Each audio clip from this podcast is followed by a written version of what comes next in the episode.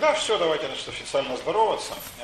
Всем добрый вечер. И да, но это Давид, как вы понимаете, да? Но поскольку речь идет о теле сегодня, о символике человеческого тела, а у нас преобладают красавицы, я решил правда красавиц, подобрать такой вот завидный экземпляр человеческого тела.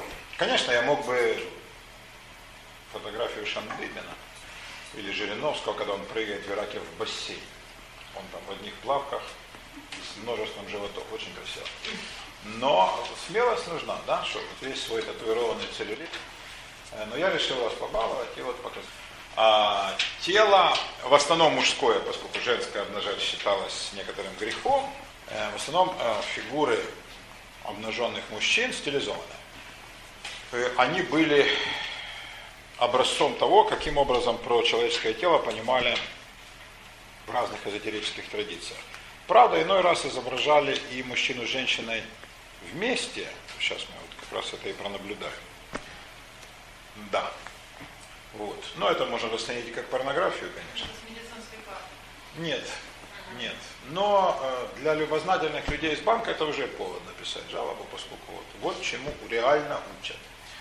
Э, это такая, ну, из современных таких плакатиков, что ли, да, показывает все многообразие связей, которые между особями возникает. Э, информационная связь, заметьте, на уровне колен, это в смысле коленом, и информационная связь приобретается. Ну, сексуально понятно, братские это когда трутся пупами, партнерские, тоже вам понятно, сердечные, да? сокровенные на уровне щитовидной железы. Ну и космические превосходят человеческое разумение. Ну, как-то так. А, заходите, Ника. Это шутка, а мысль в том, что человеческое тело э, осмыслялось людьми э, в разных традициях как э, не только вместилище духа, понятно было издано, что человек это не только, человек это не только плоть. Это было давно ясно. Но помимо духа или души, или разума, это все разные субстанции, мы о них поговорим, так сказать, где возможно их вместилище, где их материальный субстрат. Э, говорилось еще и о другом, о том, каким образом человеческое тело э, может быть проекцией, ну, скажем, высших миров. И тело предлагалось рассматривать как карту. Следующий рисуночек, сейчас Юлечка нам его покажет. Ну вот это уже несравненно древнее. И здесь, видите, э, не совсем понятно, что имелось в виду в изображениях по углам. И здесь человек вписан как бы в некий такой космический круг и деление какие-то градусы, да, и некая шкала градуированная. Не очень понятно, что есть этот черный круг. То есть человек как бы превосходит светило. Да, и вот эта вот классическая поза, которую мы там много раз увидим. А, руки в стороны, но ноги, правда, держат вместе, это, например, скорее крест. Это вот уже изображение схематическое. Тут уже э, человеческое тело не как э, предмет эстетики и не как предмет эротики, а это есть некая карта, схема. Э, и человек осмысляется тут как схема мироздания.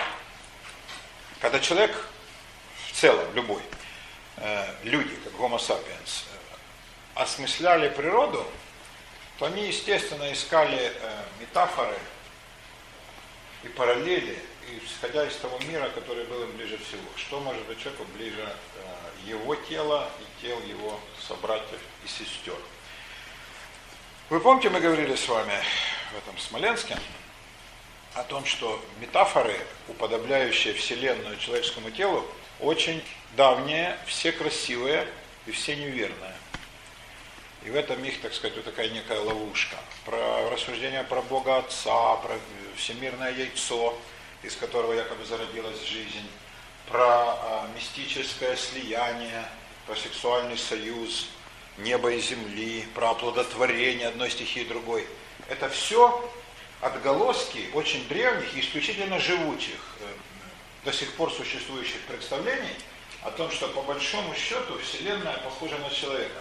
То есть вся Вселенная есть некий один громадный человек. И Бог это человек, только очень большой. А человек есть маленький Бог. Или, если угодно, маленькая Вселенная. Отсюда и концепция микрокосма, маленького мира. И макрокосма, макрокосма. это Вселенная, а микрокосм это человек. До какой-то степени это правильно. Но прямые уподобления, антропоморфизм, человекоподобие, абсолютно не подтверждаются. Не подтверждаются. Поэтому мы говорили об этом раньше, и сегодня повторим это еще раз. Я хотел бы, чтобы вы как-то вот внедрили это ваше угасающее от аудита сознания. Да, ибо эта мысль кажется мне исключительно важной. Человеческое тело – вещь исключительно сложная, а дух вообще непостижимая. Но при этом оно может служить всем чем угодно, но менее всего картой мироздания. И это э, такой вот жестокий урок, который следует из анализа разных теологических систем. Когда разные теологии сравниваешь между собой, да, ну, если бы вы задали целью и сравнили бы различные теологические картины, языческие, индуистские, китайские, иудейскую, христианскую и так далее, то вы бы убедились, какое огромное количество человекоподобия, человекообразия и образа ведущих из биологии, науки о живой жизни. А между тем, по-видимому, природа в большом смысле, природа, которая выходит за рамки, ну скажем, нашей Земли, совершенно не похожа на те формы, в которых мы жизнь наблюдаем здесь.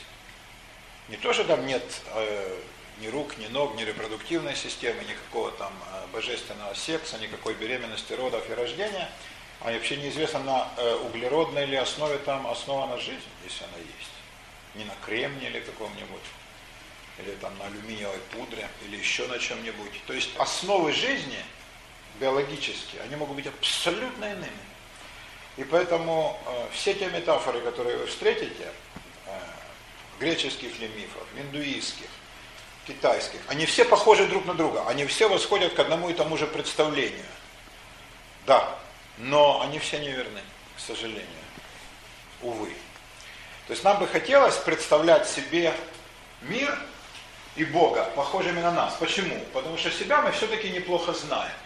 Я имею в виду себя как э, совокупность органов. Хотя тоже врачи подтвердят, медицина, конечно, слабо представляется, как черт в человеке работает. В основном это все эмпирика, но хоть какое-то представление у нас есть, хотя бы о расположении органов друг относительно друга. Да? Тут мы знаем, где-то печень, да? что матка не имеет прямого сообщения с полостью желудка. Уже неплохо. Э, но недалеко, и это неплохо. Это неплохо. Если бы она была дальше, было бы хуже. Но э, формой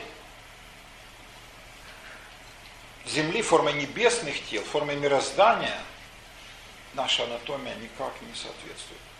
Никак. Э, если мы проанализируем теологические системы разных народов, там непременно есть боги и богини, между ними непременно есть отношения, ревность, любовь, секс, страсть, все чьи-то дети, все боги, как-то по большому счету большая семья. И что мы видим теперь с помощью всяких этих э, телескопов Хаббл? Никаких там не наблюдается таких связей, да? Марс не женится на Венере, да, в планетарном смысле. А Сатурн не заигрывает к Юпитеру. Все вращается по очень далеким друг от друга орбитам. И ничего в том мироздании, даже ближайшем нам, не напоминает нашу теплую, да, вязкую, жидкую, основанную на углероде и на водной среде жизни. Поэтому это иллюзия. Одна из. Но и относиться к ней нужно соответственно. Если мы посмотрим на христианство, на ту религию, в рамках которой, так сказать, мы все выросли, да, базовые ее постулаты, они все биологические. Начинается все с непорочного зачатия, да? То есть вещи, которые в природе быть не может, а в религии может, и это именно опровергает какие-то такие наши обиходные биологические представления. И идея о том, что Бог может поместиться в чрево там какой-то от женщины, о том, что роды, потом она стать девственницей, это, наверное, очень все интересно. И по этому поводу, кстати, ломались страшные копии. Сколько людей на костер пошло, э, сколько было объявлено еретиками, какие э, страсти кипели. Сейчас для нас это более-менее не имеет значения, поскольку ну, я не встречал людей, которые всерьез к этим вещам относятся. Например, осталась ли Мария девственницей после родов? А, а ведь целые соборы этому посвящались. Но как бы к этому не относиться? Почему для них это было так важно? Они видели в этом э, момент познания Вселенной, я думаю. Да? Э, они видели это момент познания Вселенной. Им казалось, что мир так устроен, что э, земная женщина может родить Бога человека. А мы ведь теперь знаем, насколько Бог далек от всего человеческого, и как Он э, не вмещается в наши представления, и наши мысли о Боге настолько несовершенны, и Бог менее всего на человека похож.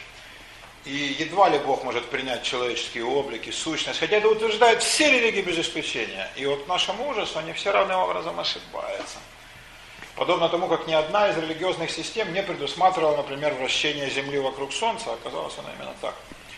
А, то есть вот э, горестный анализ символизма человеческого тела убеждает в том, что мысль даже самых замечательных людей шла очень часто на протяжении тысяч лет по ложному пути. Уподобление человеческого тела и даже человеческого духа мирозданию ложно и ошибочно. Увы. Я вас огорчил. Ну что делать? Это мой профессиональный долг. Мы же пришли в анатомический театр. Что говоришь? А вы думаете, действительно они так серьезно это воспринимали, что боги и богини имеют всех детей? Может, просто обычными словами выражалась Вы что? которую... Хорошо, что это вы сказали мне. И нет отца Игнатия. Он на заседании трибунала. Нет, я имею в виду и, и Китай, и Японию, Древнюю Грецию. Они все просто были в этом абсолютно убеждены. Почему? Потому что они видели э, рядом с э, собой такие проявления жизни. Как проявляется жизнь? В результате совокупления двух существ, самца и самки. В природе так, так. У людей то же самое. Ну, значит, и в большой природе так, только в макромасштабе. Да? Только в макромасштабе. То есть они не э, осознавали, что там иные качественные категории. Да? Они мыслили только в категориях количественных. Там все то же самое, только больше. Ну, ну, везде же, но даже взять Митру. Вот он этого быка зарезал, и из его крови все начало... Но кровь тоже биологическая. Все, что биологическая субстанция, кровь, слюна, сперма, э, волосы, ногти Бога, э, это все, в конце концов, по большому счету, все восходит к одному и тому же источнику. Даже если нет там какого-нибудь ритуального совокупления, хотя, как правило, в большинстве теологических схем оно, конечно, есть. Оно есть, оно лежит в начале. Единственный случай исключения – это э, начало Библии, начало Ветхого Завета. Да? Бог словом все творит, слово есть, конечно, некая материальная субстанция, но с биологией никак не связанная. Да и звучат, звучит ли это слово, произнесено ли оно. То есть это некий акт воли, некий акт творящей воли, никак с биологией не связано. Вот это вот сразу резко противопоставляет Библию всему, э, всему огромному кор- корпусу других э, религиозных книг и теологических сочинений. Вот там все по-другому. Там все по-другому. И Бог творит там человека из глины, но это тоже, э, я не знаю, метафора ли это, или так оно и есть. Но во всяком случае там нет никакого прямого биологического участия. Но уже в Новом Завете все опять возвращается на те же очень примитивные позиции. Да? И там опять все всех рожают и так далее. Да? И опять же догмат непорочного зачатия очень странный. Да? Все это э, восходит из очень понятного человеческого заблуждения. Да? Все это произрастает из человеческого заблуждения мы ищем не там, где потеряли, а там, где светлее. Да? То есть, что, мы, что нам понятно, э, вот эти процессы, которые нам понятны, мы стремимся распространить на всю сферу не- непознанного нами пока. И потому так много уподоблений э, органов человеческого тела, э, телесных проявлений, вообще биологических законов на сферу астрономии, физики, теологии и так далее. Да, они относились к этому совершенно серьезно. Вы представляете себе, что творилось в истории по поводу догмата непорочного зачатия? Какие кипели страсти, какие крестовые походы, сколько еретиков, А какие Зачем, вопли. зачем нужно было так вот идти против здравого смысла? Ведь это же надо всем было доказать, что вот Ну, иной раз именно против здравого смысла специально и шли. Да, ну, надо было куда-то свою энергию девать. Энергию им было куда девать. Они мыслили в таких категориях. Я думаю, что если человек, если бы была бы машина времени, которая, мне кажется, к сожалению, никогда не будет изобретена, хотя, может, меня через, через пять лет со- со- коллайдер, дай бог, чтобы его включить. А включили, во всей Швейцарии отрубилось электричество. Да. Вот. ужас. Нет, там чеченские рыжие сепаратисты. А, Вот если бы человек средневековья или 18 века посмотрел бы на нас, он бы тоже пришел в некоторое смятение. На какой хрен эти люди так упорно работают? И ради чего? Э, Ради того, чтобы быть похожим на идиотский, некий транслируемый телевизионный идеал. Да? На телевизионную дуру, которая интересует прокладки и перхоть. Вот э, вы представьте себе, что нас могут подумать потомки. Просто нам кажутся странными наши предки. Давайте я вам опи- опишу, как я думаю. Что о нас подумают потомки?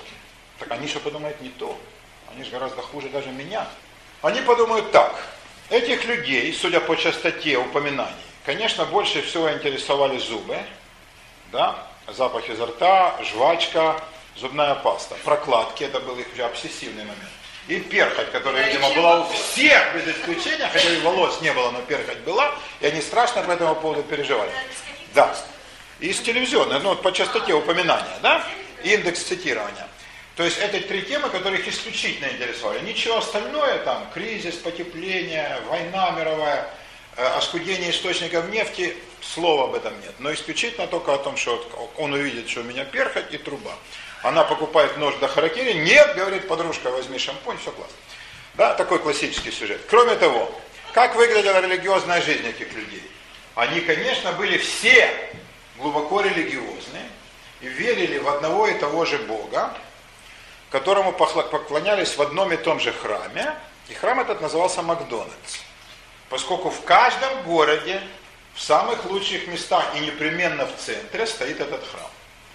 По-видимому, там был некий сексуальный момент, ибо вот эта вот странная конфигурация напоминает женскую грудь, если с определенного ракурса фрейдистски посмотреть.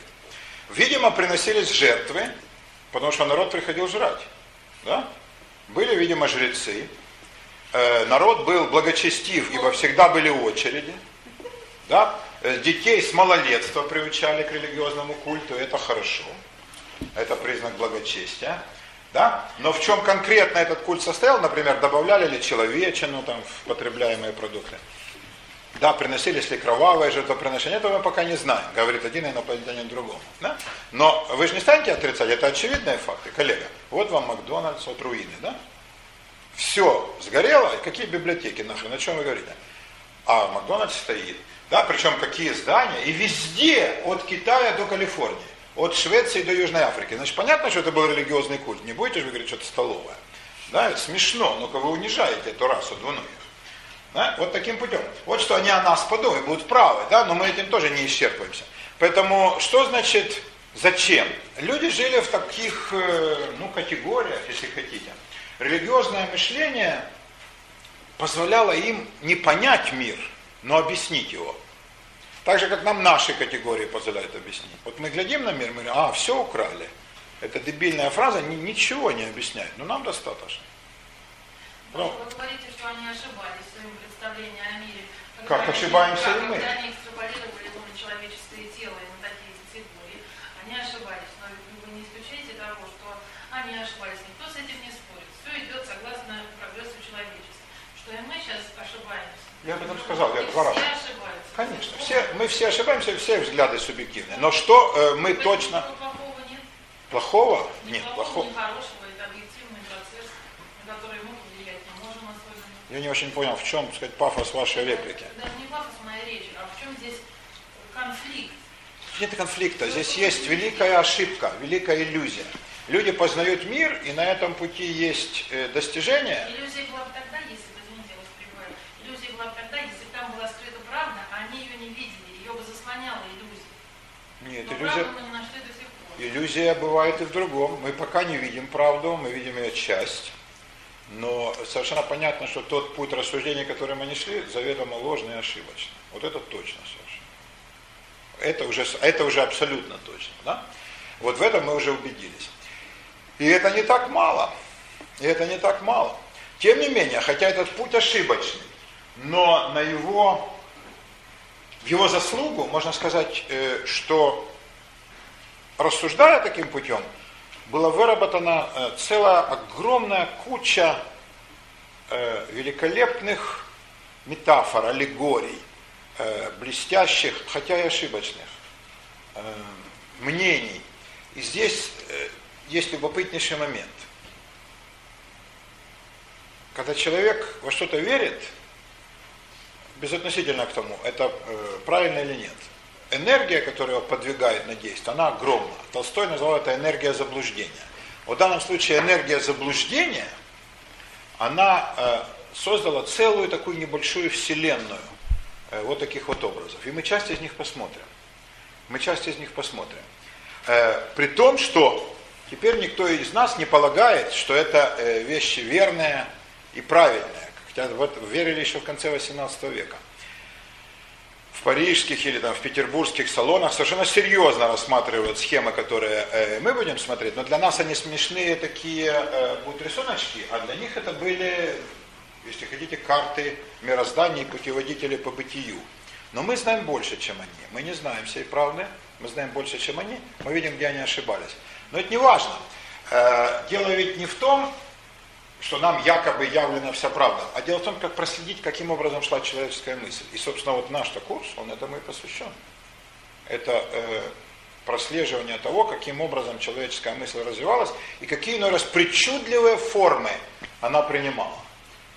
Иной раз прекрасные, иной раз уродливые, э, игривые и там высокотрагические. Далеко не всегда верные, но всегда очень интересные. Вот э, следить за этими извивами – и есть наша задача. Это вот э, рисунок вам хорошо известный. Вписывание пятиконечной звезды пентаграммы в круг и уподобление пентаграммы человека. Э, человека да? Пентаграмма символ очень древний. Единственный из вот этих вот звезд, пяти, шести и более конечных, которые можно оторв... написать, не отрывая руки, кстати. Э, есть много разновидностей пентаграмм, э, вершина вверх, вершина вниз. Э, в разных традициях одни считаются благотворными, а другие вредными. Например, такая звезда хорошая, если перевернуть, по христианскому представлению она будет дьявольская. И они вписывали в нее там какое-то козлиное лицо с бородой и рогами. Да? Но это все из того же разряда, о чем я уже сказал. Человек похож ли на пятиконечную звезду? но при каком-то напряжении воображения похож. Почему? Голова, две руки, две ноги. И э, голова, две руки и две ноги, э, по мнению, скажем, греков, э, символизировали определенные стихии. Определенные стихии. Голова это некий эфир, стихия высшая. Эфир соответствует разуму. А разум контролирует все остальные такие иррациональные э, стихии, которые находятся ниже, руки и ноги. Ноги это земля и вода, а руки воздух и огонь. Ну, понятно, совершенно э, такое аллегорическое уподобление, но на основе этой метафоры э, о многом можно сказать. И древние мистики – и эзотерики, э, рисуя вот такую вот э, пентаграмму, занимались даже тем, что лечили человека. То есть вот исследуя человека, они говорили, какой стихии в нем не хватает. Бог его знает, насколько это справедливо. Так, не хватает ли, например, воздушной или там водной стихии, или, например, слишком много стихии огня, потому тебя всегда душит жар, там температура, потеешь и все прочее. Или наоборот, значит, не хватает воздушной стихии, ты задыхаешься, ну как-то так не только, и греческая медицина, и египетская, и еврейская библейских времен, и в средневековье так лечили. И им казалось это совершенно естественно, и, видимо, какого-то успеха не добивались. То есть, может быть, что-то в этом есть. Хотя мне кажется, это чисто спекулятивное построение. Точно так же можно было поменять местами, было то же самое. Да? Рисунок этот возник до Леонардо да Винчи, но мы знаем э, его из э, леонардовых рукописей. А вообще, на самом деле, такой вот рисунок э, сделал Витрувий, великий римский архитектор, который э, впервые пытался разработать правила архитектуры, сообразные человеку. Вот это вот э, рисунок, он очень важен не с точки зрения даже принадлежности, а с точки зрения концепции, которая за ним стоит. Э, греки сказали впервые, а римляне повторили за ними о том, что человек есть мера всех вещей. Это сказал такой Теотет, он повторил Протагор, и эта фраза стала ключевой. Она очень уязвимая. То есть, с одной стороны, вроде и правильно, человек есть мера всех вещей, например, в политике, да, и это прекрасно. То есть человек не должен становиться э, заложником или жертвой абстрактных каких-то там идей, каких-то лозунгов светлого будущего, да, там абстрактных каких-то модернизаций или что там еще бывает, больших скачков, э, барабанного боя во славу великой Родины и все это фигни, которые мы знаем и видим каждый день. А вот в теологии это довольно опасная штука. Не должен быть человек мерой всех вещей. Если это так, очень быстро приходят э, люди к обожествлению каких-то своих собратьев, причем, как правило, самых плохих. И это мы тоже видели в 20 веке, причем в 20 в огромном количестве. Это тебе и вожди, и фюреры, и до сих пор жив последний из таких. Да, два таких, Кастро и э, Ким Чен Ир – ну, два вот последних таких из э, доживших еще до 21 века фюреров, и они, конечно, скоро помрут. Можно пожелать, чтобы это произошло как можно быстрее, но важен сам принцип, сколько таких было.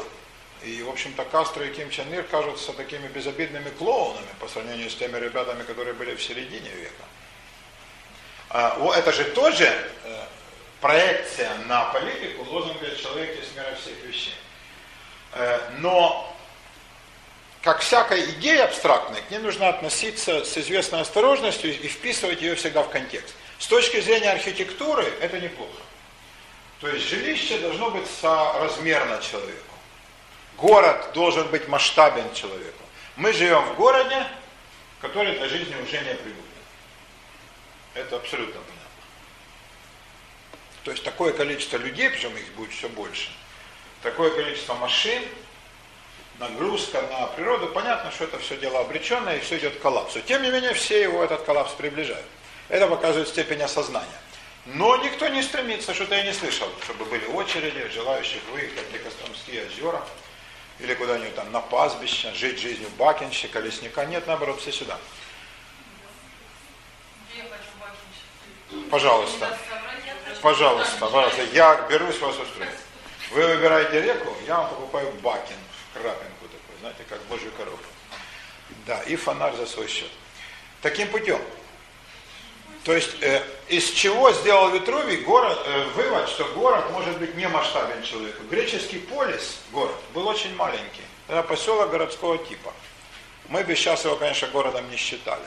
Самые большие города, Коринф, Коринф был больше Афин, Афины, Спарта, они были очень небольшими.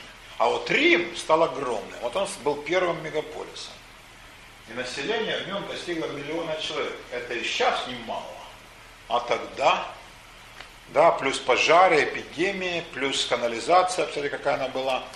То есть э, ко всем неудобствам городской жизни добавлялись еще и те, что были слабо развитые технологии. Сейчас они хоть как-то позволяют хоть какие-то ситуации разрулить. Хотя создают новые, да, например, автомобили.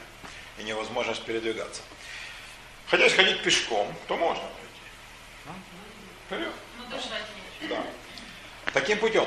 Вот идея Витрувия о том, что э, все, что люди создают, должно быть человеку масштабно.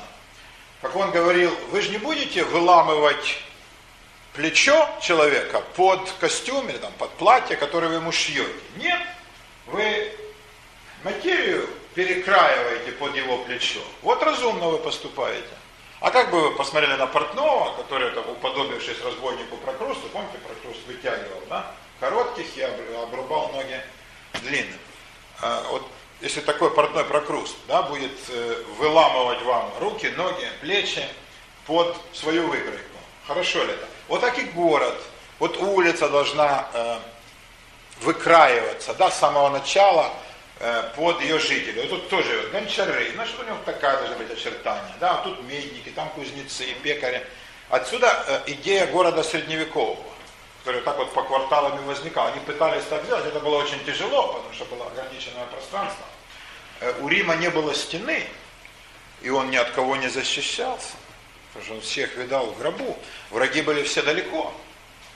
А средневековые города все были маленькие и все стеной ограничены. Но они пытались принцип Витрувия воплотить. Вот человек – мера всех вещей. Более того, э, эта же идея привела к очень любопытной концепции. Храм должен напоминать человеческое тело. Да? Человеческое тело есть храм, и храм должен так строиться. Поэтому некоторые святилища в Египте или в Вавилоне, они строились условно похожими на человеческое тело.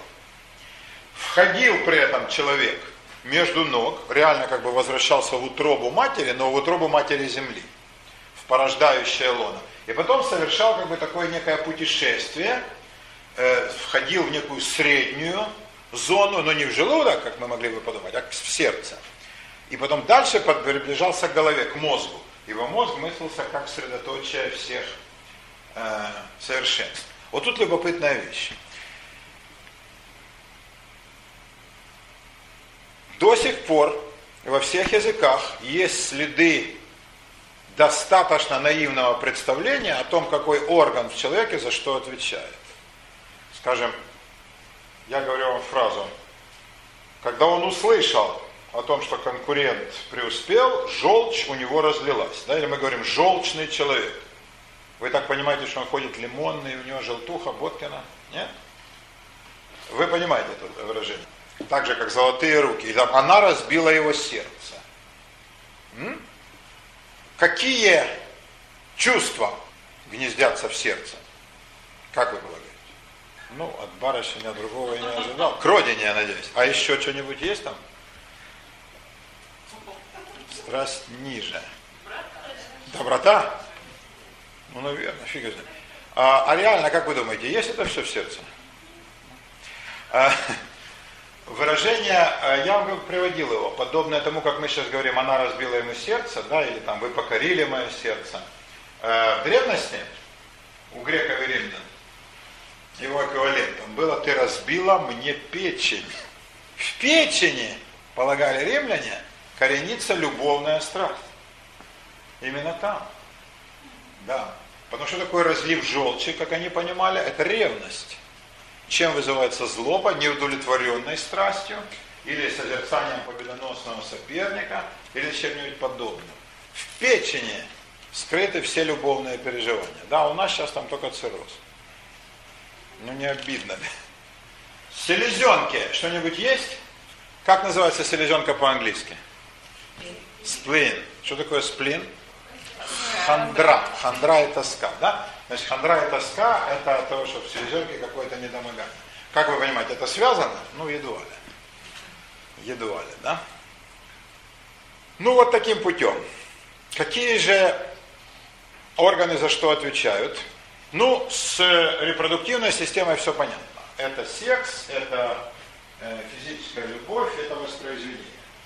А, между тем, люди были убеждены, что если речь идет о таких физиологических импульсах, то они, конечно, все там. Но что касается любви высшей, любви возвышенной, она, конечно, в печени. Потом она переместилась еще выше в сердце. Сейчас, думаю, она уже поднимется на уровень ключицы, какой-нибудь там вилочковой железы. Ну, как-то будет подниматься. Вот. А, то есть они различали эти вещи. Да, братская любовь, конечно, не опускается там до всяких нижних этажей, она исключительно вся в сердце. Да? Христианская любовь, она же не может быть там, вот это, в этом подвале тесно. Она исключительно, конечно, в сердце коренится. Таким путем. Ну а в голове, а голова мыслилась как средоточие холодного расчета, да? Ты все решил головой. Да? Это означает холодно, как компьютер и арифмометр, не принимая никаких эмоциональных соображений во внимание. То есть все, что связано с эмоциями, с сопереживанием, сочувствием, все вычеркнул, гад, и рассуждал исключительно так вот холодно и расчетливо. Ну, как подобает банковским служащим. Да? И эмоции абсолютно ни к чему. Таким путем. Голова поэтому э, самый ли хороший орган? Нет. А лучшее все где? В сердце. Да. А лучше, а лучшее все в сердце. А теперь вопрос. с точки зрения современной медицины, ну подтверждается ли это хоть на копеечку, хоть на граммулечку? Ну, конечно, нет. Ну, конечно, нет. Селезенка, печень исключительно важные органы, но совершенно ни за то не отвечают. И хандра не оттуда. А все, по-видимому, из головы каким-то образом. Просто в разных отделах этой самой головы. И мы о мозге знаем, ну, постыдно мало, мы люди вообще. Но понятно уже более-менее, что все, конечно, все, все оттуда. Все оттуда. Э, но тут возникает вопрос, который вот Галочка зачитала, а, когда оглашала весь список вопросов, о которых мы должны сегодня говорить. А где находится душа? Я этот вопрос адресую вам. Душа где?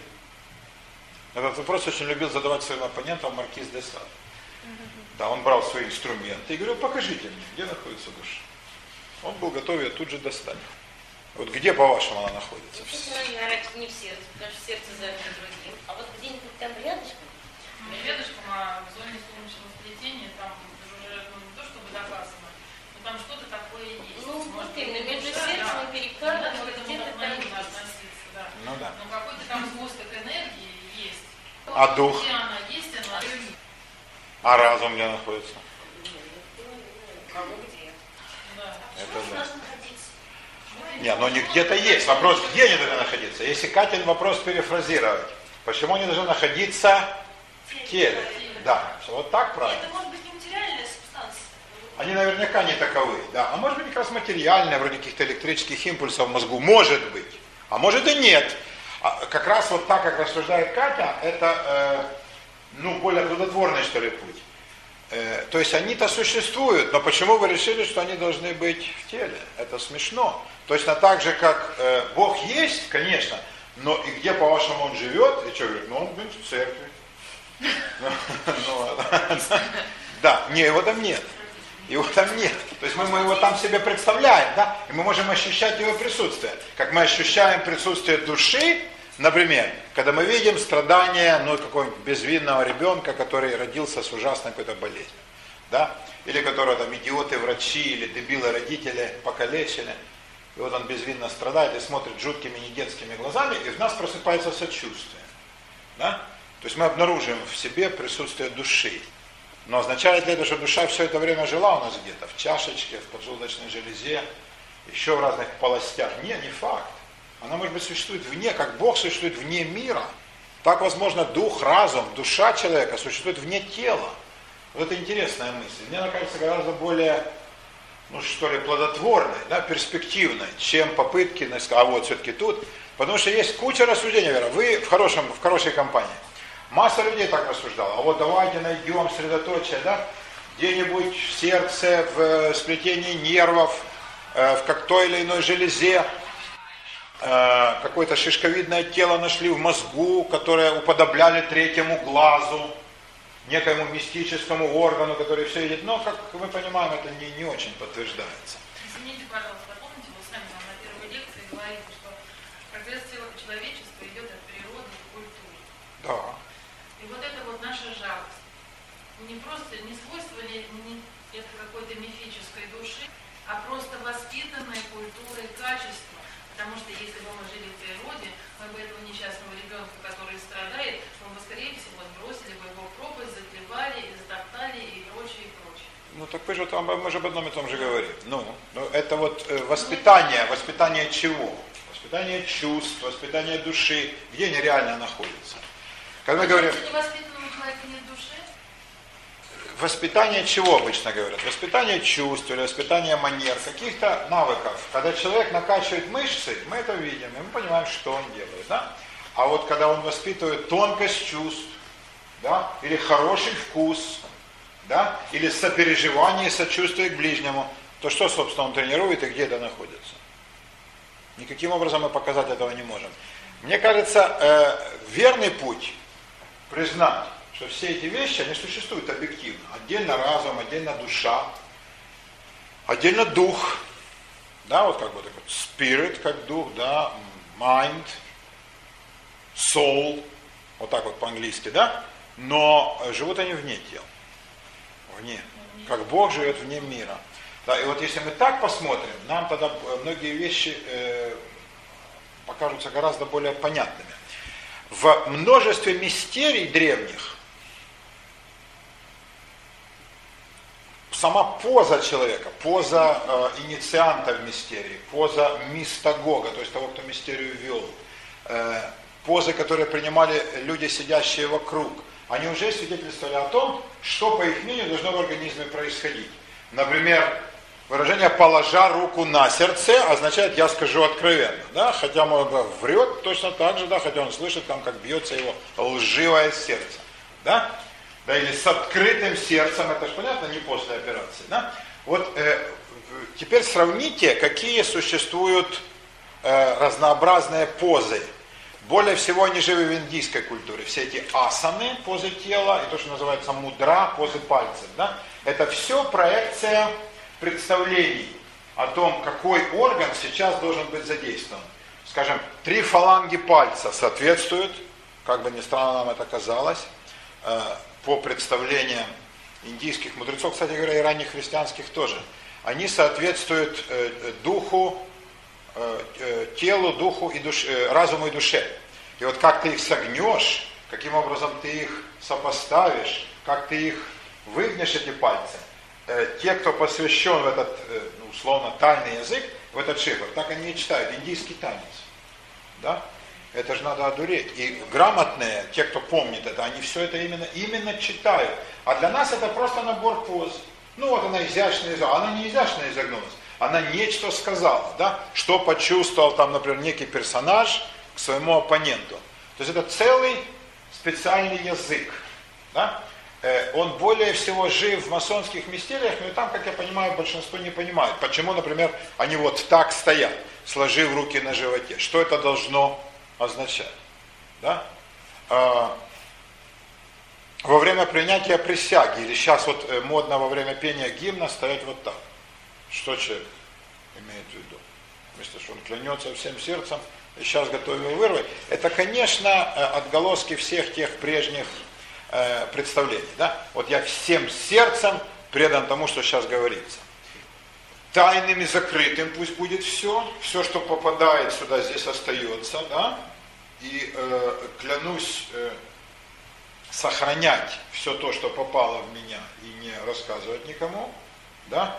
Э, клянусь э, блюсти свою тайну и тайну окружающих, да, и вот подобно тому, как никто не узнает, что происходит в чреве, так никто не узнает, что происходит в душе. Кроме того, это знак умиротворения. Нажравшись, человек кладет руки, ну, в случае с Иваном Шандыбиным это было бы очень особенно хорошо, на обширное чрево, да? И, да, сытно отрыгивая, Леночка, садись, да. И он начинает там, шевелить пальцем. Да? В такой позе человек менее всего напоминает агрессивного. Да? Значит, это знак некого миролюбия и умиротворения. Так братья должны относиться к брату. То есть вот в такой э, позе ты это выслушиваешь. Да? Сжатые кулаки, да, выпеченный вперед подбородок, свидетельствует совершенно о другом. Да? О желании там тут в бой и защитить поруганные святые. А в Древней Греции на чем Говорить правду вы имеете в виду на сердце или на печени? Нет, они не на, не на сердце, не на нет, печени. Нет. Testify. Testify, это э, скорее не в Греции, это был э, обычай ближневосточный. Но тем не менее. Тестикл. Бог его знает, оттуда ли оно. А, оттуда? Может быть, от слова тест в смысле вкус, да? Вот попробуй-ка вкус. Нет, нет, нет, оттуда. В... На самом дорогом. Э, да, для нас, для всех. А, а женщины вообще не рассматривались? Для, для женщин не менее того. Вот, ибо мужчина, потерявший эти сокровища, достоин только сочувствия. Да. Вы понимаете, о чем идет речь? Да? Если вы вспоминаете, в Библии есть такой эпизод, в Греции, не помню, кто из героев, так сразу на вскидку я не вспомню, кто из героев так клялся. А в Библии я помню отчетливо. Э, Авраам помирает, уже вошел в лета, а у него нет э, наследника. Не, у него есть наследник, у него есть Исаак и Ишмаэль, но они, э, оба, обе, э, оба они не женаты. И он, значит, домоуправителя Элиезера призывает к себе и говорит, «Э, выбери мне жену для сына моего Исаака. Исаак лох такой, что не может сам выбрать жену.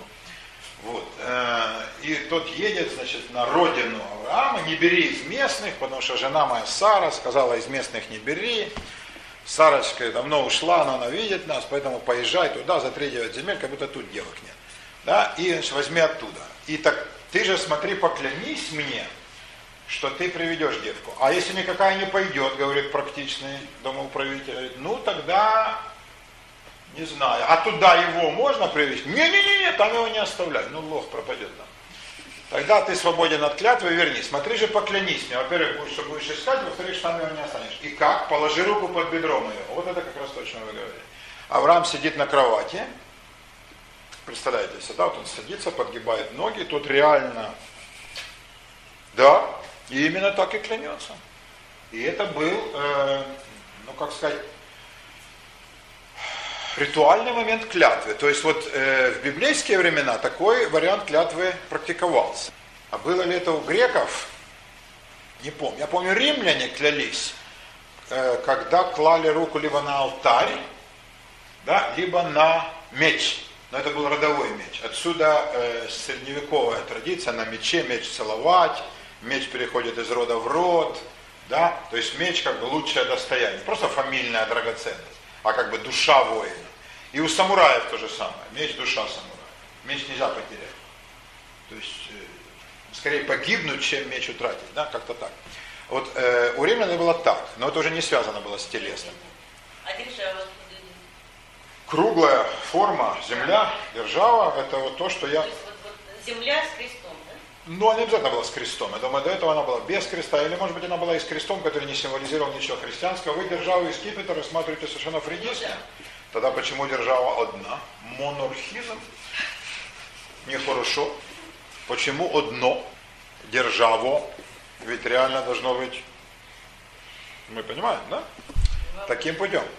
Так что вот. Э, ну да, был такой вариант клятвы. Нам это сейчас кажется, кстати, немножко диковатым, да, то есть это вызывает такую ухмылку, а вот народы клялись, народы клялись таким образом. Это продолжение рода. Я вам больше скажу. У персов, э, описывает Геродот, был такой обычай, когда войско отступало, а войско у них было частично наемное, частично из ополчения. Ну и наемники как-то дрались, они были обучены, но им не за что было драться. Ополченцы были ребята мужественные, дрались плохо, потому что не умели. То что делали цари? Они собирали матерей, жен, сестер и даже невест. Ну, то есть невест, то есть по определению девственниц, да? Все остальные уже как-то родили. Этих самых ополченцев. Все эти дамы выходили на площадь, а э, персидские женщины носили шаровары, как вот теперь носят мусульманские, да, это оттуда. А, шаровары эти они снимали, оставаясь в длинных юбках.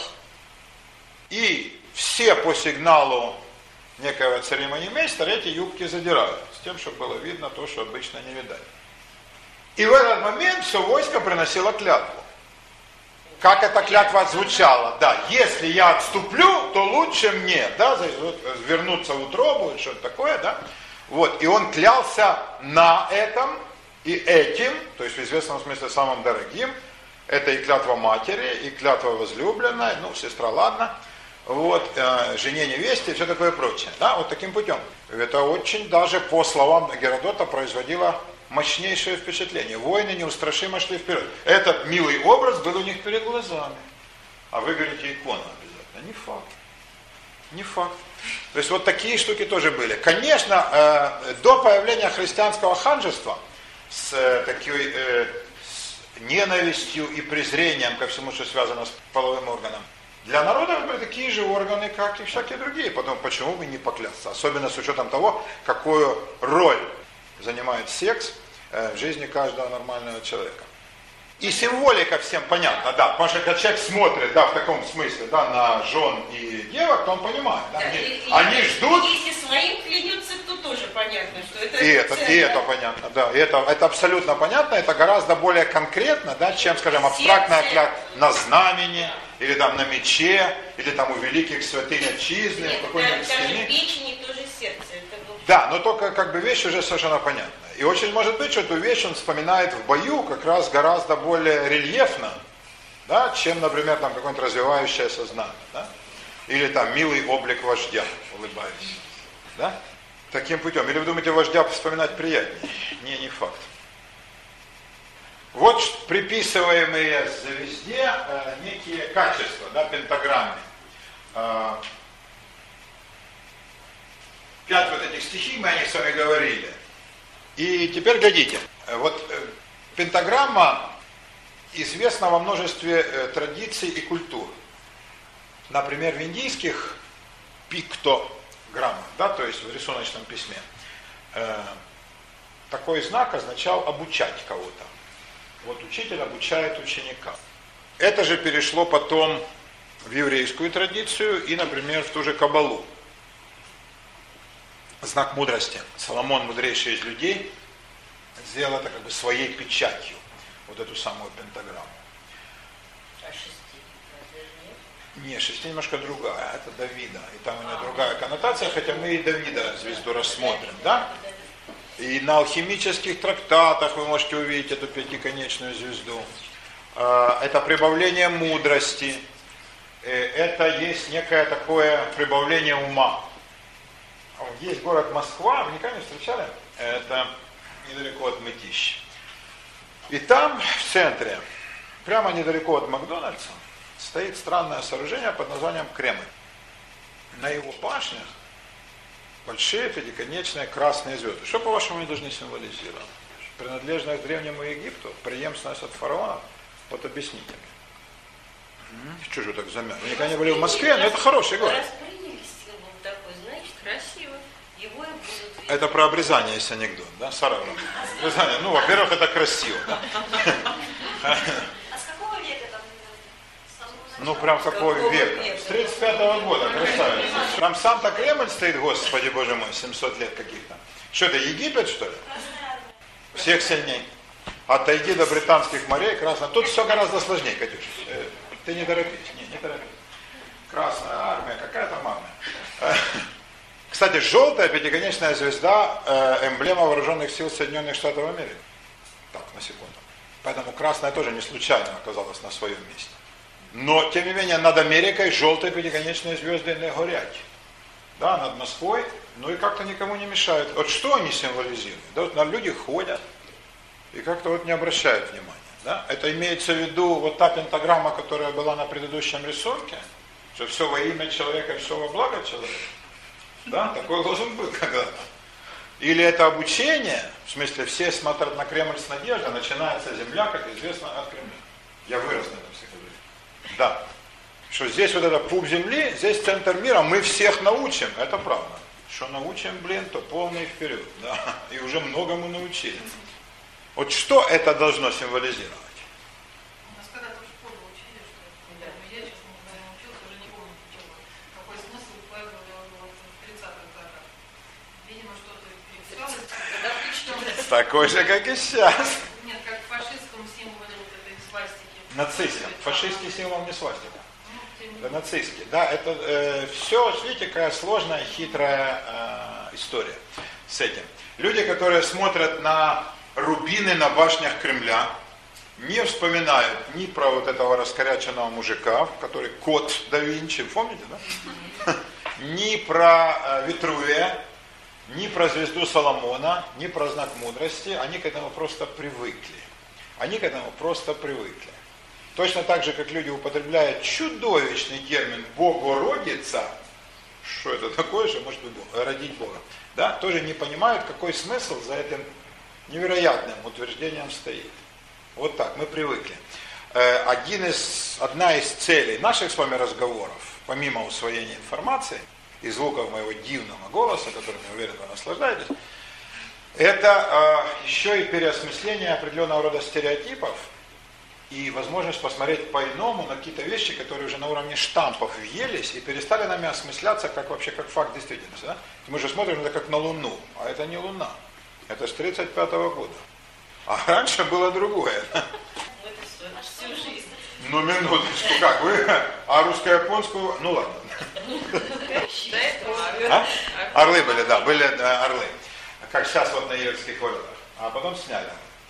таким путем. 30, до 35 года все прекраснейшим образом ходили. Сталин и вся его сволочь, да, вот это в смысле публика, все ходили, ничего страшного, да, под орлами. Под орлами. Вот такая интересность, да. А сейчас все ходят под звездами и тоже им не мешает. Да?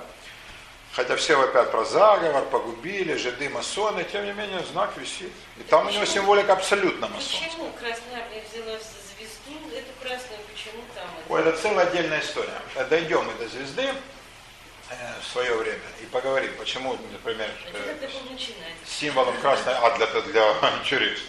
А маркетинговый ход. Я зря учился? Да, да, да, затравочка, конечно. Интересно. Я учился маркетингу Оксаны, и я ее слабый, но ученик. Таким путем. Вперед. Шестиугольная, любимый знак. Галина, для наших гостей из Караганды мы демонстрируем шестиугольную звезду. Скажу, ладно, не буду ханом, скажу. Не все, но часть. Когда народ видит шестиугольную звезду, ну, на соборе где-нибудь. Например, кто из вас был в Питере, пол собора Спас на Крови, он весь выложен шестиугольными звездами. Троицкий собор в том же Питере. У него на синем, на синих куполах э, золотые, желтые шестиугольные звезды. Народ охреневает. Все, жиды все закрутили. Да, закрыли. Все? Да нет, блин, к сожалению. Это если все, то может хотя бы поезда не сходили с рельсов. Но не все пока. А, а знак этот, между тем, стал еврейским всего лет 800 тому назад. А до этого он совершенно не то означал. Знак этот, как всякий такого рода архетипический знак, как крест, пятиконечная звезда, как круг, квадрат. Вот у таких сограмм она значила совершенно другие вещи. И, кстати говоря, в символике человеческого тела она очень значима. Два треугольника, один вершиной вверх, другой вершиной вниз. Ну, единство и борьба противоположностей, понятно. Да? А, кроме того, в нашем теле есть полно, множество бинарных оппозиций. Вот разделить человека надвое, да? Кроме того, это сочетание двух разных начал, которые вместе рождают совершенно новую сущность. Мужчина и женщина вместе рождают новую жизнь. Свет и тьма. Да? А, добро и зло. Божественное и человеческое. И какое божественное, какое человеческое? Человеческий направлен вершиной вверх, а божественный вершиной вниз. Да. А? Тут отсюда, куда он смотрит? Да, да, мы смотрим вверх. Считается в оппозиции. Это очень важно с точки зрения принципиальных, э, фундаментальных вещей. Э, Что есть верх и что есть низ, что есть лево и что есть право. Мы говорим э, в споре, этот человек лев, барс, карась, кто? Барсук, енот? Не, он прав. Он прав, да, за правое дело, да? А если мужик ушел к любовнице, мы говорим, сходил куда? Направо? Налево. Да, левые доходы. Да, левак укрепляет брак. И вся эта халявка. Все, что налево, все плохое, дурное. Все, что направо, все хорошее. За левым плечом дьявол. Мы трижды плюнем через левое плечо. Почему? В самую харю этому дьяволу. Почему он не понимает, с первого раза нужно три раза, может их там три? Да, обычно, когда один раз плюнуть в морду, то человек понимает. Но дьявол, видимо, нет. Толстошкурый собака. Оппозиция левая-правая. Правая всегда хорошая, левая всегда дурное. Так? Между тем сердце с какой стороны? Оно слева. Да? И это о чем должно свидетельствовать? О чем должно свидетельствовать? Что есть э, хорошее, что есть дурное. Почему левая сторона, левая рука, да у него две левых руки, то есть обе руки из, ну в общем. Да. Почему левая рука, все левое э, осуждается? Чем правая лучше левого? Чем верхняя лучше ниже? Мы говорим высокие мысли, да? Полет высоких дум. Да, высокое, да, или какие низкие побуждения, да? Да, низменные чувства, да? Э, э, телесный низ. И причем, это, когда телесный низ, имеется в виду как раз секс. Потому что настоящий телесный низ были бы пятки. Тогда имелся в виду бы грибок между пальцами. Да? Откуда такие э, выражения? Что они, по-вашему, должны символизировать? Чем верх лучше низа, чем правое лучше левого? Бог наверху, а именно где? На горе Улим, Джамалунгма, на облаке сидит Нет, и там. моет ноги. Там это как надо понимать, такой жест, в смысле это штопор наоборот, да? В небесах? Нету там.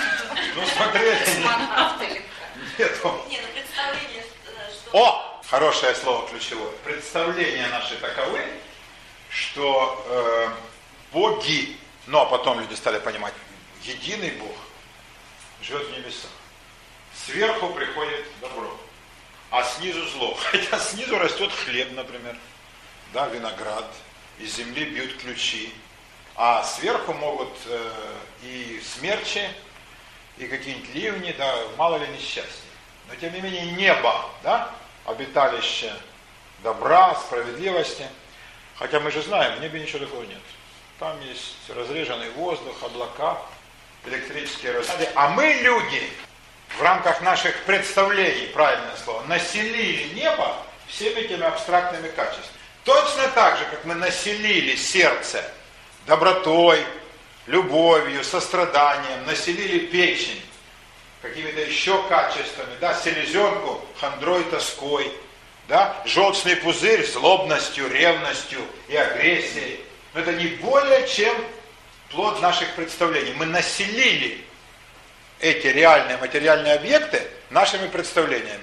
Подобно этому мы все, что справа представляем себе хорошим, праведным, правильным, да, добрым и замечательным, а все, что слева наоборот, отрицательным, негативным и дурным. Во всех языках. Представление. Да, однозначно во всех языках, безусловно. Э, Я думаю, по вот какой причине. Ну, есть множество объяснений, их много, и они все не, не шибко убедительны. Которое, мне кажется, самым убедительным, тоже не безупречным, но самым для меня подходящим, я вам изложу. Правой рукой манипулирует большинство, левшей мало. Э, Правой рукой человек держит оружие. В правой руке меч, в правой руке копье. Правой рукой человек храбро нападает, левой трусливо защищается.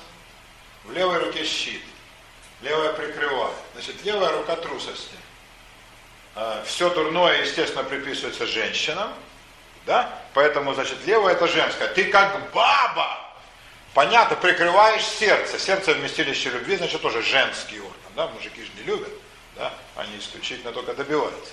Да? Вот, я думаю, по такому пути шла, э, шло рассуждение. П- Правой рукой ты ведешь себя как мужчина, как боец, как храбрец, ты бросаешь вызов, ты поднимаешь оружие, ты идешь на вы. Левой ты трусливо прикрываешься, ты защищаешь всякие свои места. Ну, со- нельзя совсем без левого, но надо этого стыдиться. Кстати, в любимой Галлии Греции воины, которые э, были самыми неустрашимыми, шли в атаку без щитов. Только с мечами и ножами. И голые, кстати, практически. Только в шлеме, чтобы прикрыть голову, и в сандалях. Ну что? А левши не читали за каких-то еретиков? Нет, за еретиков их не считали, но считали, что это некоторый такой особый знак. А всякое, кстати говоря, мы поговорим об этом, телесные разнообразные деформации, они считались или знаком божественной отмеченности, или знаком, наоборот, сатанинским, дурным. А что-то тебя Бог так убил? Бог шельм метит. Что ты заикаешься, да? Рыжий. Среди нас рыжих не было. Да? Таким путем. Вот смотрите, как э, ну, достаточно архаичное и, в общем-то, нелогичное представление, как оно изменило полностью жизнь э, огромного большинства народов. Сейчас это полностью укоренилось. Слова правый и левый, да, однозначно ассоциируются не просто со сторонами, да, а именно с выбором пути. Также верхинизм. Мы полагаем, что Бог должен быть наверху. Может быть от того, что в землю как-то закопаться можно, а в небо человек взлететь научи- научился только в 20 Нет, веке. Это недостижимо, абсолютно верно. Это недостижимо. Э, Потому что что происходит в земле, ну хотя бы в ее поверхностном слое, в гумусе, человек более-менее представляет. Все эти червячки, корешки, да, ну что там в глубинах нет. Их причем реально вот копать, И вот ты увидишь, да, и ты увидишь. А в небо как? как ты не прыгай, как ты ни на какие горы не взбирайся, небо, небо все выше, да? Поэтому от идеи недостижимости я согласен. И произошла идея того, что Бог именно там-то и обитает. Бог же в принципе недостижим и не постижим. Поэтому где же ему и быть, как на небесах? Чем больше достигаем, тем выше приятно. Тем он выше. Сначала Олимп, а потом он Совершенно верно. Совершенно верно. Именно таким путем. Ну и, соответственно, по оппозиции, раз вверху Бог, то внизу кто должен быть? Дьявол, причем где он? Там, в самом низу, где-нибудь там, в каком-нибудь ужасном пекле, да? Ну и дальше все как следует. Вопросы, которые вы задавали. Люди всерьез к этому относились? Конечно, люди верили в ад. Люди верили в ад гораздо больше, чем в рай. Люди боялись черта, дьявола и всяких бесов гораздо больше, чем любили Бога. Потому что они знали, что такое ад. А, прекрасно знали. И знали, что такое черт с кочергой. Это они хорошо знали по своим ближним, да? Что такое пытки, да? Что такое вот кочергу приставить. Это они, а как там ангелы, каким вареньем они будут угощать, Бог его знает. А эти ребята, это уже здесь, да. Это как наш, а, это как в приказе, тайной канцелярии. Ну, так это мы знаем. Это таким вот путем. И всякие адские пекельные глубины, все же были описаны. И что оказалось? Все это не более чем игра воображения. Ничего этого нет, конечно. Нет этого ничего. Как нету ведьм. Вы так серьезно нас убеждаете? Мои дорогие, да вы не представляете себе, какое количество людей верит в это и как э, приходится их убеждать в том. Последнюю фразу на этот счет я слышал. Последняя уловка дьявола – убедить всех, что его нет. Зачем убеждать? Зачем? Зачем воздействовать на Со стороны кого? Дьявола, со стороны меня. Я хотел бы, чтобы вы перестали в это верить.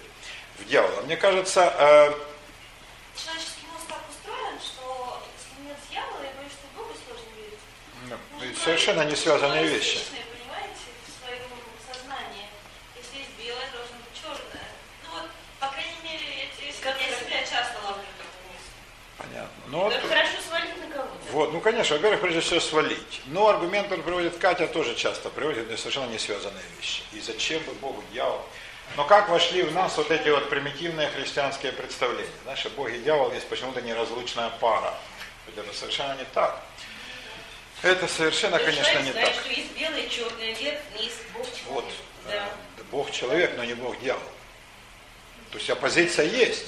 Это оппозиция Бог человек, но не Бог дьявол. Да? Ну, себя противопоставлять Богу нет, кусочек не будет такой. А чего же не противопоставить? Мы конечные, э, Бог бесконечный. Мы смертные, Бог бессмертный. Очень хорошо как разработали. А дьявол просто не нужен ни к чему. Теряется? Ну, Только перед начальством. нет. Это я замечал. А перед Богом нет. Все очень... И причем Богу, заметьте, все говорят ты. А начальство выйдет по имени отчеству. А как выгибаются, боже мой, прямо ртутную капельку можно прямо до самой задницы скатить. А с Богом все на. Почему до сих пор нет? Я просил две недели назад. Где обещано? Я молился два раза по 15 минут. О! По образу и подобию еще одна замечательная фраза. На самом деле, это люди стали представлять себе богов по образу и подобию собственному. То есть верно сказать не что Бог создал людей по образу и подобию своему божественному, никак. А люди придумали, вообразили, представили себе богов, а потом единого Бога, как свой собственный облик, только в огромном масштабе. Вот что означает по образу и подобию. В ну, таком бытовом, обывательском смысле. Потому что единственное, чем мы похожи на Бога, это одним только качеством, которое Он нам дал. Это свобода воли. Всем остальным никак. Мы никак на него не похожи. А? Мы есть его творение, да, но Творение, но мы же тоже можем. Это и есть свобода воли и творческая потенция. Мы можем не творить. Могу копать, могу не копать. Да, это сознательный выбор. Да, я не буду. Не хочу. Таким путем. А, так что вот э, по образу и подобию нужно тоже понимать именно в этой правильной э, постановке вопроса. Да, это мы так придумали богов. Люди так придумали богов по собственному образу и подобию, наделив их всеми человеческими качествами. Какие противные вышли боги, я вам должен сказать. Это прелесть. Да? И как они воюют между собой все время. Это же читать про их склоки на Олимпе, это какая там воронья слободка. Да? Ну и непрерывная... Тогда э, же не было дом два. Дом 2 был всегда, я думаю.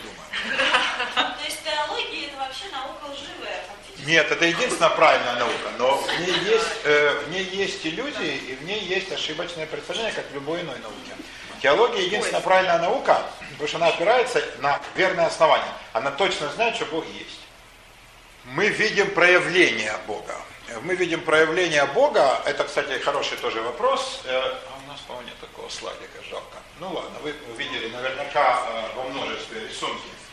Э, На иконах древних, на картинах, например, художника Возрождения, когда Бог изображается в виде руки, которая идет из облака.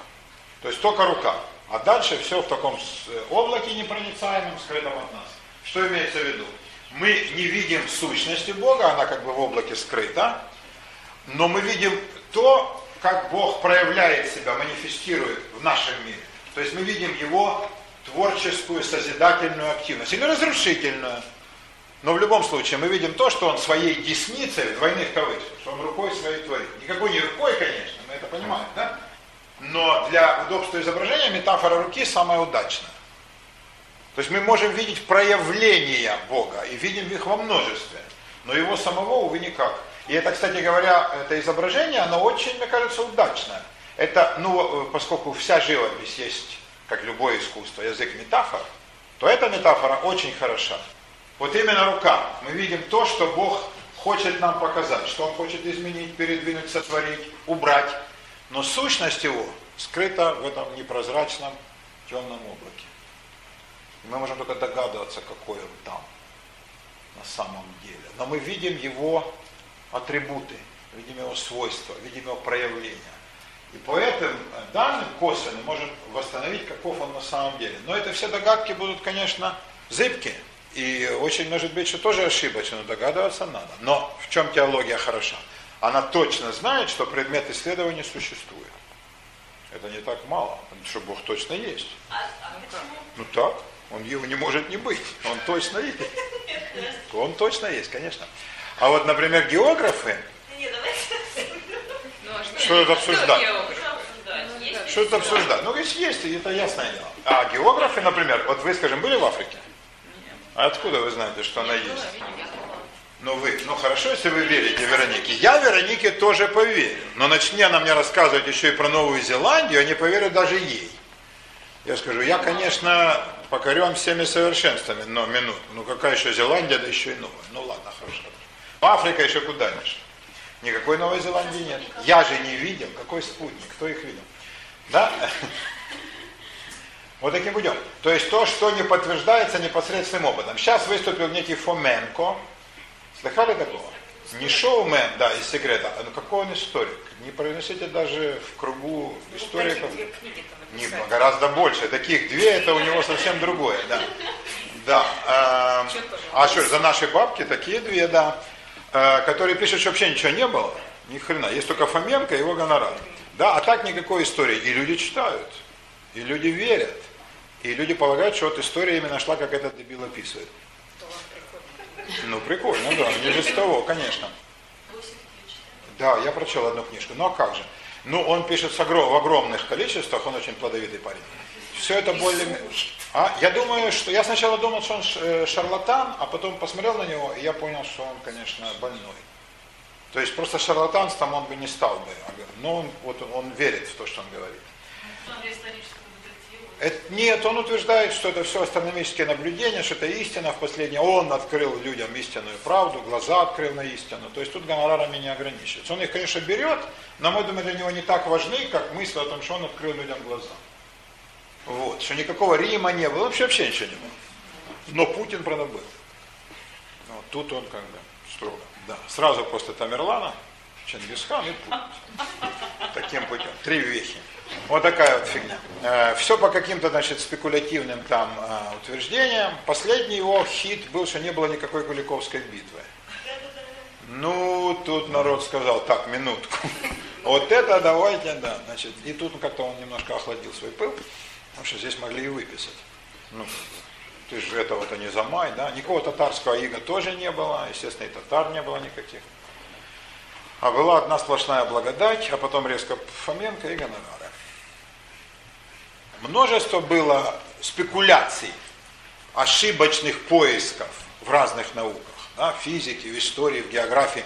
А люди, которые рисовали карты и говорили о том, что есть края, населенные людьми с песями головами, или с тремя ногами, или с глазом посреди груди. И ну, народ верил, причем образованная часть публики, верил, что да, за морями, за морями, за долами все это есть. Сейчас э, это же, разумеется, воспринимается как наивная вещь. Вот вам история с географией. Теология опирается на твердое основание. Так вот, по поводу э, гексограммы. Каким образом расставить приоритеты в шестиугольнике? По-любому все стоит на «я». Вот пририсуйте здесь вместе на букву «я». Но это может стоять на белом треугольнике человеческом. Тогда это будет крайняя степень материализма. Есть «я», мои желания, э, мои ощущения, мои чувства, и все остальное абсолютно пофигу. Может стоять на э, острие треугольника божественного. Это крайняя степень идеализма и жертвенности. Я растворяюсь полностью в Боге, своих собственных чувств и желаний у меня нет. Все, что я хочу, это познать божественную истину и слиться с абсолютом. А как же тогда спросить, а должно стоять? Оно не должно стоять вообще, отвечали древние мудрецы. Оно должно вращаться. Оно должно находиться в вечном движении. Если вы эту штуку, особенно состоящую из белых и черных полос, раз крутите, вы видите, что она поразительно напоминает свастику. Свастика это и есть человек, который постоянно куда-то идет.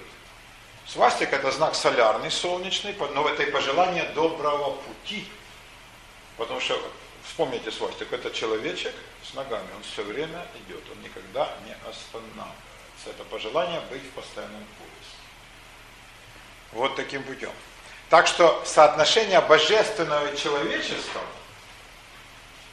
это тоже по-своему э, ответ на то, в каком соотношении тело пребывает с духом и с э, разумом. Э, это та же пентаграмма, о чакрах э, напомните мне через три минуты. Гексограмма как воплощение божественной сущности. Здесь должна быть альфа, а здесь омега, первые и последние буквы греческого алфавита. Алиф и таф, они должны быть наоборот, на него. Э, потому что на иврите пишут справа налево. Первая и последняя буква ивритского алфавита и буква тау, которая я, во-первых, символизирует крест. Это христианский символ более-менее. Из христианской кабалы, скажем так. Потому что видите тут альфа, да? Да, и здесь же тоже буквы. Они не просто так здесь. Да? А буква ТАФ, ну Т в современных европейских языках, это одна из каббалистических сферот, тиферет, краса. Краса мира – это соединение божественного и земного. Вот это подлинная гармония. Потому что в крайностях, либо в идеализме таком, что человек мира вокруг себя не видит, а живет только в плену абстракций, неких идеалов, э, выдуманной какой-то действительности, в этом спасения нет. В крайнем материализме, таком утилитарном, да, тоже спасения нету. Когда человек замыкается только на своих, ну, как правило, нехитрых потребностях, на правду. Но гармония, она посреди. Вот это и есть вожделенное Царство Божие. Это и есть тиферет, краса. Это и есть краса. Вот это гармония. Это должно быть э, и уроком э, соотношение телесного и духовного, и душевного и материального. Вот такая вот гексограмма, которая находится в гармонии. Да? Тогда первое и последнее, крайности, да, вот они не сойдутся вместе, а они э, э, вместе образуют некую такую новую сущность, которая и породит красоту. Да, Леночка?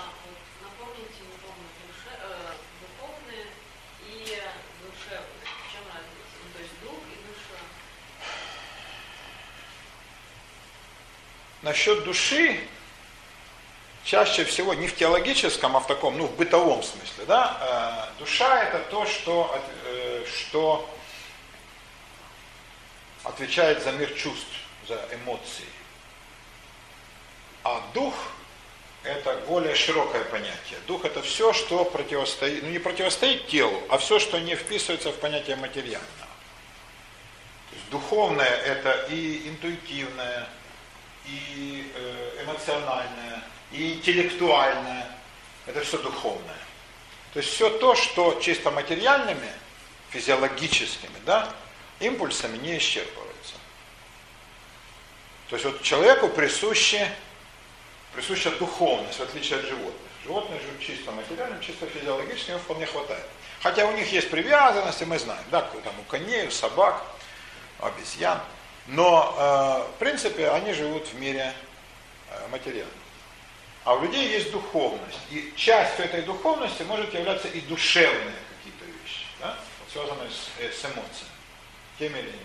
Да? Вот таким путем. Ну, разве это не прелесть? Это, такой, это тоже из христианской кабалы такой э, комбинированный знак. Здесь и кресты, какие красивые, и буква Тав с тремя кошечками в честь Троицы, и шестиугольная звезда гексограмма, и здесь написано тетраграмматон, усекли?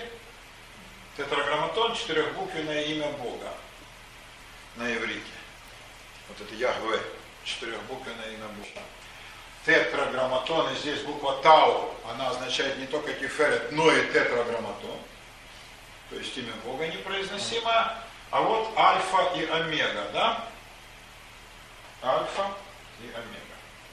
Вот таким путем. И такие знаки тоже были. Ну, использовали их и как амулеты, и как талисманы, тоже как своеобразные карты мироздания. В христианской кабале была тенденция делать э, знаки, которые бы впитывали в себя эмблематику и символы разных традиций и культур. Например, иудейская, христианская, античная. Да, вот тут эти три э, представлены. Здесь альфа с омегой, здесь иудаизм с тетраграмматоном, хотя сам он не представлен. И здесь э, христианство троицей, как три окошка в букве Тав. А Тав это крест, помимо всего прочего. Ну и кресты как таковые. Вот такой комбинированный символ. Такой вот микро и макрокосм. Так, ну мы идем вперед. Меня да. вопрос. Я все-таки хочу узнать, а как же она стала Кто она? Кто Олечка? Да. Звездой Давида. А, как гексограмма стала звездой Давида? А, ну, коротко скажу. Раньше Алюня, когда задавала вопрос, она все говорила, у меня маленький вопрос. А сейчас она уже так не говорит. Аленечка, дело было вот как. Символом иудаизма, как религия, шестиугольная звезда не была, а была э, семисвечная минора, светильник. А в иных случаях виноградная гроздь, которую, может быть, вы видели где-нибудь на, скажем, государственных символах Израиля. Например, э, Министерство туризма Израиля, ну, вы можете могли видеть его рекламу, там два мужика тащат виноградную гроздь. Вот виноградная гроздь Э, это тоже один из религиозных символов. Во всех синагогах она есть. Расшитый э, занавеси на синагогах. Всегда это виноградная гроздь. Отсюда она перешла, кстати, в христианство. А вот потом э, было такое явление в иудаизме, как лже-мессианские движения. То есть были люди, которые объявляли себя мессиями. Никто из них, конечно, мессией не оказывался, но они такими себя считали. Я думаю, большинство из них верили. То есть они были люди одержимые. Ну и заканчивали жизнь непонятно как. Или гибли в бою, или их убивали. А, и был такой человек, его звали э, Минахем Аль-Рой. Он жил в Персии в XI веке, в 1100-х годах. И он э, объявил себя мессией. Что случилось с его бедной головой, трудно сказать. Э, ну, поднял восстание. Э, евреи, которых там жило много достаточно, несколько миллионов, они за ним пошли, но не все. Но выставили армию, разбили э, халифа. Тогда все это было под властью арабов. Ему предложили мир и автономию, он сказал, нет, там я войду на белом коне. Ну, в общем, вел себя как человек одержимый. Если бы он был шарлатан или там политикан, то, конечно, договорился легко. Но по его поведению понятно, что он полагал, что его ведет божественное проведение. И в конце концов, конечно, он потерпел поражение, его войско было разбито, сам он был захвачен в плен и казнен. А, так вот, он взял имя себе Давид, говорил, что он э, потомок дома Давида, то есть у него есть право сесть на престол израильских царей. И э, в бой он ходил с, шестиугольной, с шестиугольным этим щитом. И говорил, что этот щит ему вручил во сне никто иной, как царь Давид, который повелел ему переменить имя, с Минахем утешитель на Давид, э, наследник славы, и сказал, что этим щитом ты победишь как Мессия, как мой посланец. С этим щитом он ходил э, в бой. И так это стало называться щит Давида. И, хотя восстание потерпело поражение, и ну, довольно бесславно, но так это вот романтизировалось в народном воображении, и закрепился символ звезда Давида. Даже не столько звезда, как щит. На иврите Маген Давид. Щит Давида. Как символ мессианских ожиданий. И вот с этого момента это стало еврейским символом, но не столько религиозным, сколько таким, ну, мистическим, что ли. То есть шестиугольную звезду стали рисовать, например, евреи в синагоге или на страницах книг, как знак того, что они надеются, что Мессия придет. Например, христиане рисовали тот же символ совершенно другим смыслом. Соединение божественного и человеческого, да? Соединение божественной человеческой природы, намек на Троицу. В таком духе, да? Богу человек это один из э, центральных догматов христианства, как вы понимаете, да? Вот в таком духе. Вот. И э, после того, как этот знак, э, ожидания Мессии у евреев стали приобретать такие, ну, экстатические формы, этот знак стал все чаще и чаще. И его стали видеть христиане, мусульмане э, все больше, то у них этот знак стал ассоциироваться с иудаизмом и с еврейством вообще. Тем более, что этот знак был светский, его как бы можно было везде показывать, не профанируя, как, например, семисвечник, нельзя было показывать всем, да, то нечистые, неверные увидят, а это можно. И этот знак стал символом. И его отождествили, ну, у мусульман же есть полумесяц, да, а у христиан крест. Вот у еврея, значит, мол, шестиконечная звезда. Хотя э, даже полумесяц старше, не говоря про крест, как символ христианства. То есть символом еврейства, даже не иудаизма, а еврейства светского и мессианских ожиданий. Эта звезда стала вот так относительно недавно.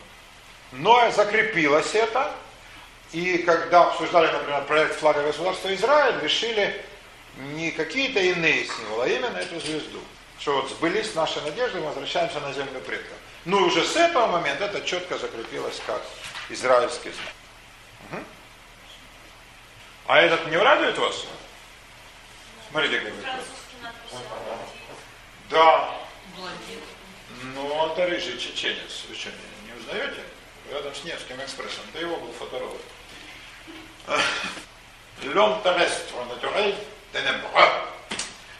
Человек земной, естественный э, и ну, теневой, что ли, да?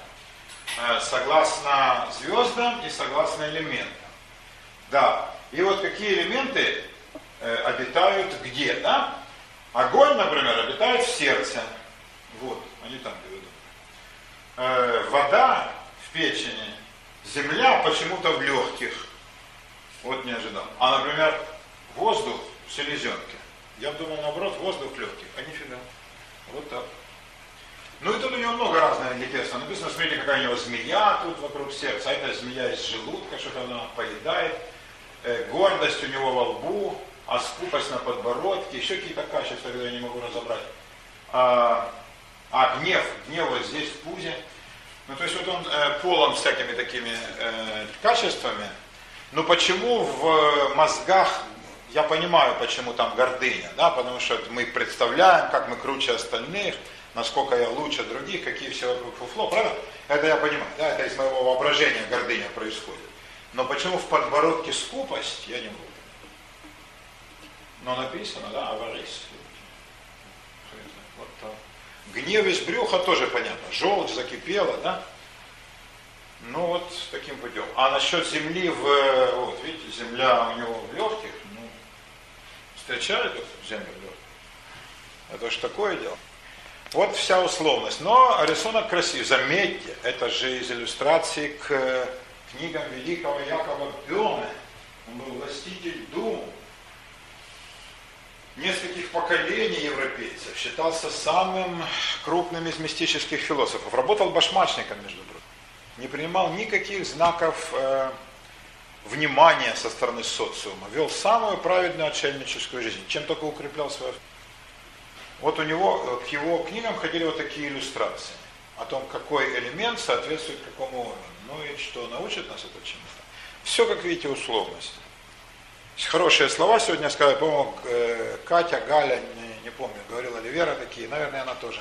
Насчет представлений, да, это наше представление таковые. Мы так воображаем, но это не более чем представление. Где искусство сейчас, то, что мы себе, наше поколение себе воображает, это не иллюзия, через Все то же самое. Абсолютно все иллюзия. Катюша. Нет, ну наше поколение, оно опирается на твердый фундамент, Единая Россия. Как там, идущие вместе, они не могут ошибиться. Эти нет. Все остальные, конечно, могут. Вообще жизнь учреждения без гарантии. Я вам скажу больше. Я слышал жуткую вещь. Оказывается, все, кто живут, все помирают. Это очень злобный процесс. Заканчивается всегда одинаково. И тем не менее, все хотят жить и жить неплохо. Никакой гарантии нет, моя дорогая, никакой. Но надо познавать. Это вечный, тяжкий путь познания, как подъем на бесконечную гору. И нет никакой гарантии, что мы не заблудимся, что камень, который мы катим, не нас под собой не погребет, что мы не откатимся назад. Но надо идти вперед. тем не. Наша задача идти вперед. С точки зрения э, нашей вписанности в мироздание. Да, у нас множество задач. Да, там, обеспечить родителей в старости, вырастить детей, там что-то родить, работать на корпорацию, да, умереть за родину, это все ясно. Платить налоги. Но задача наша с точки зрения теологии, любой, она познать Бога и мир, и познать самого себя. Да, вот, например, Каббала требует, чтобы человек познал самого себя, познал, чего от него хочет Бог. С этой точки зрения нужно прилагать усилия без всяких надежд, нет, с надеждой, с надеждой, но без иллюзий, что мы вдруг вот э, все представляем правильно и ни разу не промахнемся. Никто этого не гарантирует. Наверняка ошибаемся. Но кто не ошибается, тот и ничего не делает. Можем ли мы выиграть миллион? У Ленки есть услов... э, ответ на это. Можем? Да. При каких условиях мы точно не выиграем? Если не попытаем. если не будем играть. Поэтому вот таким путем. Да, вот вам, э, это, кстати, э, обложка книги, Э, очень популярная, вчера рассказывал про масонов, э, очень популярная среди моск- московских, питерских, европейских масонов э, в середине конце 18 века. Каких денег книга стоила? Боже ты мой! Ну и вот вам вся великая мудрость.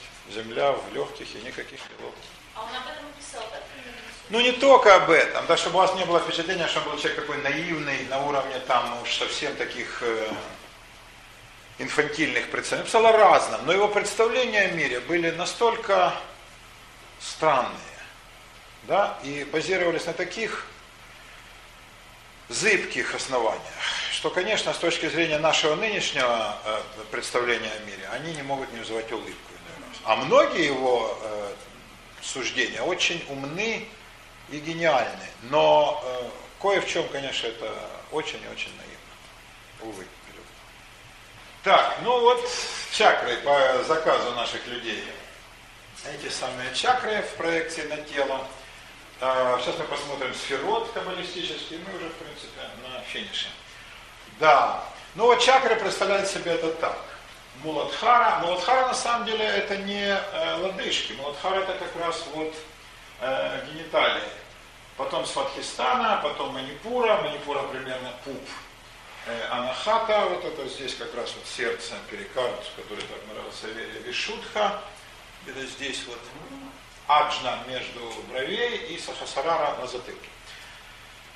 Семь таких вот чакр, которые как-то человеку соответствуют. Тоже, мне кажется, давно, достаточно условно, хотя вот как раз вот аюрведа, да, вот она как раз именно на этом-то и стоит, да, там, открытие нижних чакр, да, Это вот это открывают, да? да, вот это открывает. да. Ну, иной раз бывает профузный, а иной раз ничего. В каждой чакре еще там что-то там. В каждой чакре есть доля чакры, да. По семь чакр, как-то там уже можно открывать. Прям по семь? Там что-то там в каждой чакре, там открывать можно Не готов вам сказать. Я разные не полочки. изучал это никогда особо специально. И мне всегда это казалось очень, э, как сказать, первичными представлениями людей о, о природе и о Боге, и о самих себе. И ну, это трогательные такие э, остатки былых наших представлений. Да? былых наших заблуждений. Надо оставаться с этими заблуждениями. Э, о чакрах можно говорить, ну, поэтически. Анютка жалко ушла, она про чакры все знает. Она же занимается йогой. Вот, но ее какая-то чакра позвала, и она ушла. А, а, но я не думаю, что, э, ну, скажем так, исследование человека сообразно этим чакрам может что-то добавить реально А видите, в наших представлениях о теле. Ауру, если так, верю. Это аура, это крепко. Есть, есть, есть. Фоменко есть везде. Э, Когда-то, э, расскажу вам две истории короткие, вы все поймете мигом, чтобы не рассказывать свои какие-то там смешные взгляды. За сборной Украины по футболу когда-то выступал футболист по фамилии Дмитрулин. Само по себе ничего страшного. Он был весь вытесан из цельного куска дерева. Вот как Урфинджус и его деревянные солдаты. Когда к нему летел мяч, он разворачивался на поле вот так. Подгребал. Ну, изумительный был парень. Я не знаю, как его взяли в А сборную. Не знаю, но вот он так играл. То есть он привозил себе все голы. Э, Правда, если он ставил ногу, уже никто не проходил. Да, это да. Это было. И с Дмитрулин это было в Киеве, ну такая нарицательная да, штука. Как-то смотрели мы футбол с мужиками, и вдруг увидели, что там у каких-то суперклубов, там тоже есть ребята, ну ничуть не лучше. Только они из испанского дерева, там, из английского. А так абсолютно такие же. И родилась гениальная фраза. У каждой команды есть свой Дмитрулин. Да?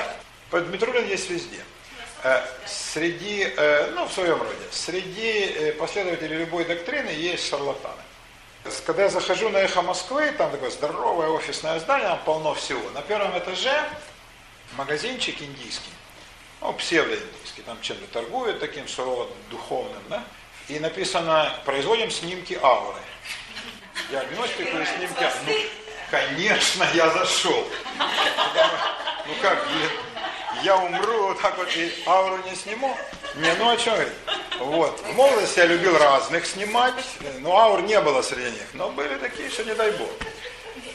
Захожу, 300 рублей, а любая сумма, как вы понимаете, в серебряниках должна быть кратной 30, да? Поэтому, услышав про 300, я сразу обрадовался. Я подумал, о, я уже этого парня представляю. Да, он был где-то в Синедрионе, да, 330, да? Я говорю, ну вот ауру там сфотографировать. Он как-то посмотрел с большим недоверием на меня. Я говорю, ну я человек плохой, но у меня что ли есть аура? Он так ничего не сказал, но было видно по выражению, что сильно плохой. Не часто ему приходится, но это действительно, его служба опасна и трудна. Я отдал, честно отдал, да. Но вначале он просил, я не дал уже больше, да. Я сказал, что я могу спеть на остальные бабки. Или сплясать на его трубе. Значит, он включил компьютер, ноутбук, хороший. И э, на экране стало, стали появляться цвета разные. То есть там какой-то общий контур головы, я своей не А узнал на вас камера направлена была? какая-то подобие камеры, да. Э, то есть ни моих ушей, ни родинок, ни рогов, ничего нет, да. То есть э, ни остатков волос, какой-то вообще, да, вот это такой некий усредненный силуэт головы и вокруг, значит, разные цвета. Он сказал много зеленого, много зеленого. Это нехорошо. Нехорошо это. Я говорю, а золотистый, что же, блин, про золотистый молчите. Сутинку Да. Нет, так я не говорю. Это было бы некрасиво. Его профессиональный долг говорить правду. Я подумал, ну золотистый это, наверное, вот лучшее во мне. Да, это чувство к Юле, как Саня, ну то, что вот как бы поднимает меня в мои глаза. А зеленое это вот злобность вообще, да? Э, сплин, да, хандра, стремление над всем стебаться, это зеленое. И зеленого было дофига. Ну там же было коричневое. И что-то он Совсем. совершенно бессвязно я по этому поводу говорил минут пять, а потом я говорю, позвольте я продолжу. Он говорит, давайте. И я ему вдохновенно, минут 12, ну охрен. Он говорит, пойдем ко мне работать. Он с, с изумлением. Я говорю, так вы себя так хорошо знаете. Я говорю, я и вас неплохо знаю. Тут он понял, все, надо отдать ему должное, и мы расстались. Иду я назад. Это было не сегодня, потому что я прихожу уж там поздно, уже все закрыто. А это было в моменты, когда мы там согласовывали, я приходил там к небожителям на согласование. Э, Иду я вниз э, из этого небоскреба, опять же мимо магазинчика. Сидит лох, вроде меня, который отдал свои 300. И он ему говорит, он смотрит и говорит, ой, много зеленого. Блин, ну что ж ты, гад, не мог уже хотя бы несколько вариантов? Ну что ты уперся в зеленый? Зеленый цвет доллара, вообще-то не так, он зеленый. Че, э, почему обязательно зеленый? Я почувствовал себя глубоко оскорбленным. Ну, прогнал бы на какой-то другой цвет, да? На бежевый там. Таким путем. Поэтому, конечно, в ауру я верю свято. А, насчет энергетического поля, я не знаю, что это такое. Я думаю, что у каждого человека есть энергетический потенциал, и очень значительный. Очень значительный. Другой вопрос, что мы не умеем его активизировать, не умеем им пользоваться. Но я думаю, его развить можно. А, но это не имеет отношения к тому, что дофига зеленого. А, но энергия есть в человеке, и ее можно определенным образом собирать и канализировать. Это другой вопрос. Есть люди, я думаю, которые могут ну, условно, взглядом, да, усилием напряженной воли и стаканы двигать, и ключи ломать. Это я убежден. Да, абсолютно. Но можно ли это фиксировать нынешними дивными приборами? Действительно фиксировать. Не в смысле много зеленого, еще 300 рублей. А реально, я сомневаюсь. Но хотя не исключен момент, что такие времена наступят. И можно будет как-то это анализировать. Но то, что у человека, любого, есть значительный энергетический потенциал, это правда. Это правда. И исходит он, видимо, из совокупности всех его э, органов. Как это реализуется? Но мы же чувствуем энергию все, мы чувствуем прилив сил, да, и чувствуем упадок сил, наоборот, да, без всяких таких особенных медицинских э, показаний. Я думаю, это связано с энергией. А вот насчет зарядиться там от космоса, в смысле, я ем солнечный свет, ну так я говорю, это класс, за что тебе масло? Отдай мне. И ешь, вот тебе свет. Да. Я зайду в тень, а ты давай ешь свет. Да, у меня был приятель, который, Федя, замечательный парень, кстати, один из лучших драчунов города Москвы. Но то ли он пропустил удар, то ли что-то с ним случилось, и он стал э, взглядом двигать облака. Ну, и говорит, вот пойдем, я тебе покажу, ну, из уважения к Феде, сели на траву, и он стал взглядом двигать облака. Я говорю, Федь, я тоже могу. И вы можете, я вас научу. Ну, за 300 буквально с каждого. Ну, с вас по 250. Да, то есть вот ты смотришь и двигай. И вот он, но он двигает. Он говорит, ты видишь, он передвинул. Ну, и я передвинул. Правда, я хотел в противоположную сторону, ни хрена, но в ту же сторону, как и он, да, у меня получается. И я двигаю свое, мое отстает от его облака. Ну, идет с нормальной скоростью. Ну, вот как. Но он двигает, это факт, он видел, да? Такое дело. А? После этого все равно двигает? Двигает, да. Ну, нет, нет, это пошло дальше, там, э, клизмы, клизмы в новолуние, то есть он как-то так продвинулся в этом. Я звезды могу ронять. Я ронять могу такое. Вот таким путем, мои дорогие. Ну, чтобы не все превращать как бы в смех и в степ. Э, в теле человеческом очень много загадочного и непонятного. Очень много. А, и мы знаем, ну, я уже говорю, прискорбно мало. Нам кажется, там, что мы что-то знаем про печень, а только про мозг нет. На самом деле и про печень, как про орган, не как про вместилище там, каких-то да, метафизических сущностей, а как реальная, так сказать, да, некую лабораторию организма. А мы знаем очень мало. И мы очень плохо представляем себе, как наш дух работает, как он соотносится. Вот самый простой вопрос, куда девается душа, когда она отлетает от тела? Что происходит с человеком, когда он умирает? Мы все знаем, как люди умирают, как в кино. Да? Родина, о. Вот в жизни, конечно, умирает совершенно по-другому, но это не важно в данном случае. А вот что происходит? Есть два варианта. Либо переселение, либо душа умирает Ну, я думаю, что вариантов больше, на самом деле. Мы даже можем себе представить их многообразие. И как они практически воплощаются. Для нас это все а душа, загадка. Да если бы мы знали. Если бы, Катюша, я это все знал, я давно бы рассказал вам третий, из сидящих здесь третий. Да, и вы бы точно все это узнали. Но мы слабо все представляем. Единственное, что, э, что следует беречься, это э, шарлатанство. Ну, когда дофига зеленого, да? Теперь смотрите, э, имеют ли чакры какое-то отношение к, ну, к реальным процессам, которые идут в нашем теле, и в духе. Но, наверное, какое-то опосредованное имеют. И мне кажется, еще более четко это видно на каббалистических сферах. Сейчас Юрочка нам покажет их. Ну, тут стоит, видите, мускулистый мужик. Жаль, шло столько девушек. Я им таких мужиков приготовил. Красавцев. Смотрите, какие мышцы. Да? даже непонятно. Ну, как это непонятно? Все тут понятно. Да, вот, мускулистая задница, это, оказывается, сфера есот. Да? То есть выражение жопа мира, это на самом деле основание мира. И в этом нет ничего обидного. А вы знакомы с каббалистическими сферами? Их 10. Ну, разберем. А, так ли они соотносятся с э, телом, как тут написано? Кабала предлагает очень коротко такое деление. Есть сферот нижнее, есть сферот среднее, есть сферот высшее.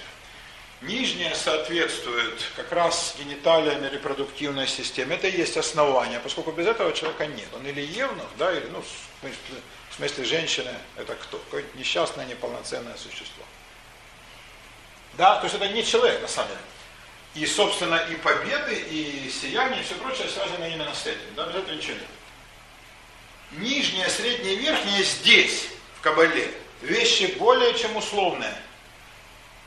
Потому что кто может сказать, что, скажем, э, сердце, как вместилище чувств, для человека важнее, чем репродуктивная система? Нет. Вопрос в том, каким образом человек взаимодействует вот с этими, если в ваших терминах, энергетическими потоками. Как он взаимодействует с э, источником энергии, с божественной энергией. Какой его приемник, в кавычках, больше настроен на эту волну. Могут быть вот нижние сферы, могут быть средние, а могут быть высшие. То есть есть люди, которые более все воспринимают интеллектуально, это высшая сфера. Это не хорошо и не плохо. Тут нет оценочных категорий, просто так. Есть люди, которые более все воспринимают эмоционально. И есть люди, которые все воспринимают материально. Не через это дело, а именно просто материально, поскольку в Кабале вот эта вот э, нижняя, так сказать, э, часть сферот, есот, основание, основание должно быть по определению прочным, крепким и стабильным. То есть вот как человек воспринимает мир и как он проявляется в этом мире материально, материалистически, эмоционально или интеллектуально. Вот это, мне кажется, более правильным а, взглядом на мир, поскольку более или менее все люди в эту схему укладываются. Если вы на себя спроецируете, вы поймете, чего у вас больше.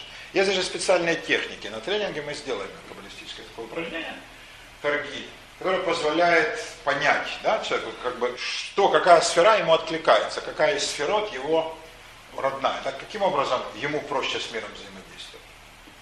Есть люди, которым э, важно понять, есть люди, которым важно увидеть, а есть, которым важно услышать.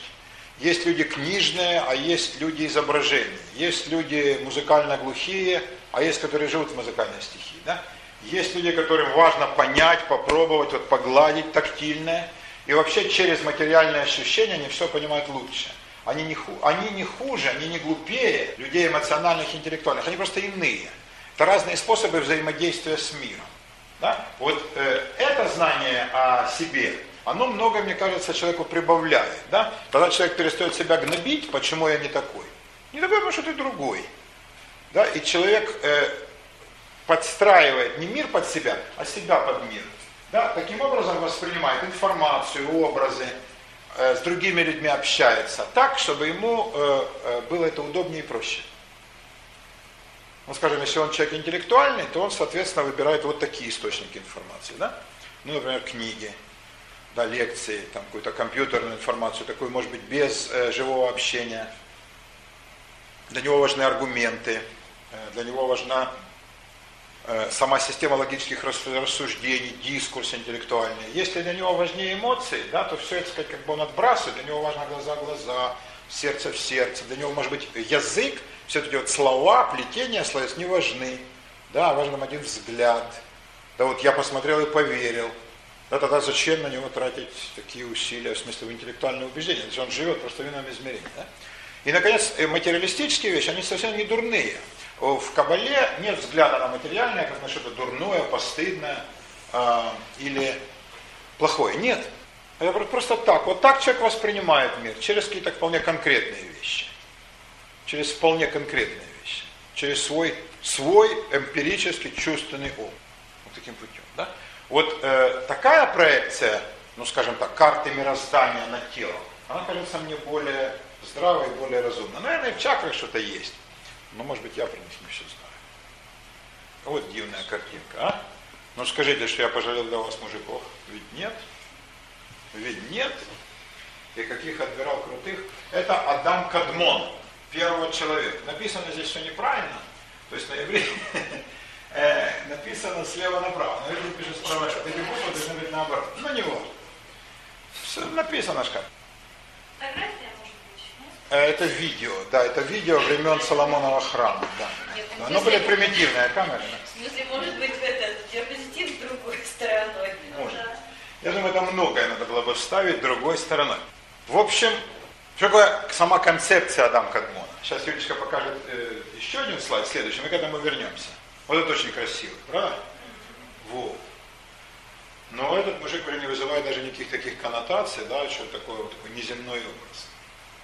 Адам Кадмон образ каббалистический, который из каббалы первично перешел в каббалу христианскую и так вот стал как бы таким вот, ну, общим для многих эзотерических традиций. На иврите слово «кедем» означает «восток», а с востока, как известно, воссиял свет. Да, «de oriente lux» – это слова девиз католической церкви. С востока воссиял свет истины. Кроме того, слово «кадима» означает «вперед». Заметьте, многие греческие герои и цари носят имя Кадм. Но слово Кедем означает и предшествующий, древний. То есть любопытный получается парадокс. Идти вперед – это идти к предшествующему. Вот на этой э, красивой игре слов строится концепция каббалистического Адама Кадмона. По Кавале когда-то человек, Адам, то есть первого человека, вот он был именно такой. В момент, когда он жил в раю, и был не равен Богу, но очень во многом э, Бога напоминал. То есть вот он, э, видите, смотрите, где были горы, горы были ему э, по лодыжке, даже до колен не доставали, да? То есть вот здесь там крутились где-нибудь там в этой Скорее Исот, да, в Муладхаре, да. Крутились эти самые планеты, а головой он вообще уходил куда-то в галактические выси. Он был какой? Это, конечно, символ, но символ очень красивый и высокий. Вот какой был человек, или, если хотите, человечество в своем неразделенном состоянии. А потом люди разделились на роды, на племена, на колено, на народы, на нации. И сейчас и какая задача? Собраться опять вместе, когда народы раз припозабыв, единой семьей объединяться. И все к этому идет. Глобализация на самом деле именно это и означает при всех издержках. То есть это путь вперед, конечно, но это одновременно и путь к своему тому первому состоянию. Теперь понятно, кто такой Адам Кадмон. Это то состояние человечества, которое люди должны достичь. Когда-то в некоем будущем, ну дай Бог не в таком далеком. Когда они, все люди, это одна из главных мыслей Кабалы. Люди осознают себя все братьями и любимыми творениями. И поймут, что то, что их объединяет, гораздо больше того, что их разделяет. И на этом основании соединяться в некую единую семью. Это единая семья народов, она и будет означать возвращение к принципу Адам Кадмон на ином уровне. И тогда опять человечество сможет решать такие задачи. Например, выход в космос, да? преодоление цивилизационных вызовов, да? Скажем, оскудение ресурсов, все прочее, люди преодолеют. Почему? Потому что объединившись, они смогут снова головой уйти под небеса. И тогда все земные проблемы, смотрите, они как эти горы, будут казаться им ну, такими кучками песка на пляже. Вот такой великолепный символ. Да? То есть телесное можно трактовать и так. Человечество все как некий единый организм. Человечество как один человек. Но зато какой. Тогда будут преодолены противоречия национальные, социальные и прочее. И тогда телесность не будет восприниматься как бремя, как тягость. Наоборот, человек будет гордиться своим телесным обликом. Да, и смотрите, на всех этих рисунках человек изображен нагим. Никаких одежд у него нет. А люди перестанут стыдиться этого, потому что это тоже глупый и смешной ханжеский христианский предрассудок. Потому что человек должен якобы стыдиться ноготы. Таким он вышел из утробы матери, таким его э, сотворил Господь, что тут стесняться. Вот таким вот образом. Ну вот, вкратце, вот все, что мы должны были сказать сегодня. Теперь какие у вас вопросы по поводу всего того, что мы сегодня говорили? А свастика наоборот, что означает, когда у нее против движения? Вы знаете, она, мне кажется, э, означает все время одно и то же. Это все последующие придумки, как звезда э, на двух лучах, пять пентаграмм или на одном луче. Но потом люди придумали, что вот в одном случае это божественное, в другом дьявольское, в одном с небес, в другом случае от демонов. На самом деле оно одно и то же означает. Ну, как э, иди по солнцу или иди против солнца. Но в любом случае пребывай в движении. Свастика, в самом деле, пожелание, э, которое так формулируется, иди за тем, кто ищет истину, и беги от того, кто думает, что ее нашел. То есть ты все время будешь в движении. Было в японском, на японском детском кладбище. Господи, да и полно- говорю, вот, вот именно вот наоборот. полно на любом э, китайском, я думаю, тибетском. Я видел карты, я не был никогда в тех регионах, но я беседовал с людьми, которые там были, и видел карты, скажем, индийские, тибетские, китайские. Там полно изображений свастик. Там монастыри, да, изображены таким образом. Э, Там э, э, обители, места, где можно отдохнуть, ну типа, я так понимаю, почтенных постоялых дворов. Э, Могилы праведников. Все, изобра- все свастиками. Ничего, разумеется, общего с нацизмом, да, который в Европе совершенно недавно да, возник. Эти люди про него э, никогда там не знали, конечно, да, и э, знак этот всегда для них означал сказать, пожелание доброго пути, пожелание солнца, пожелание э, удачи.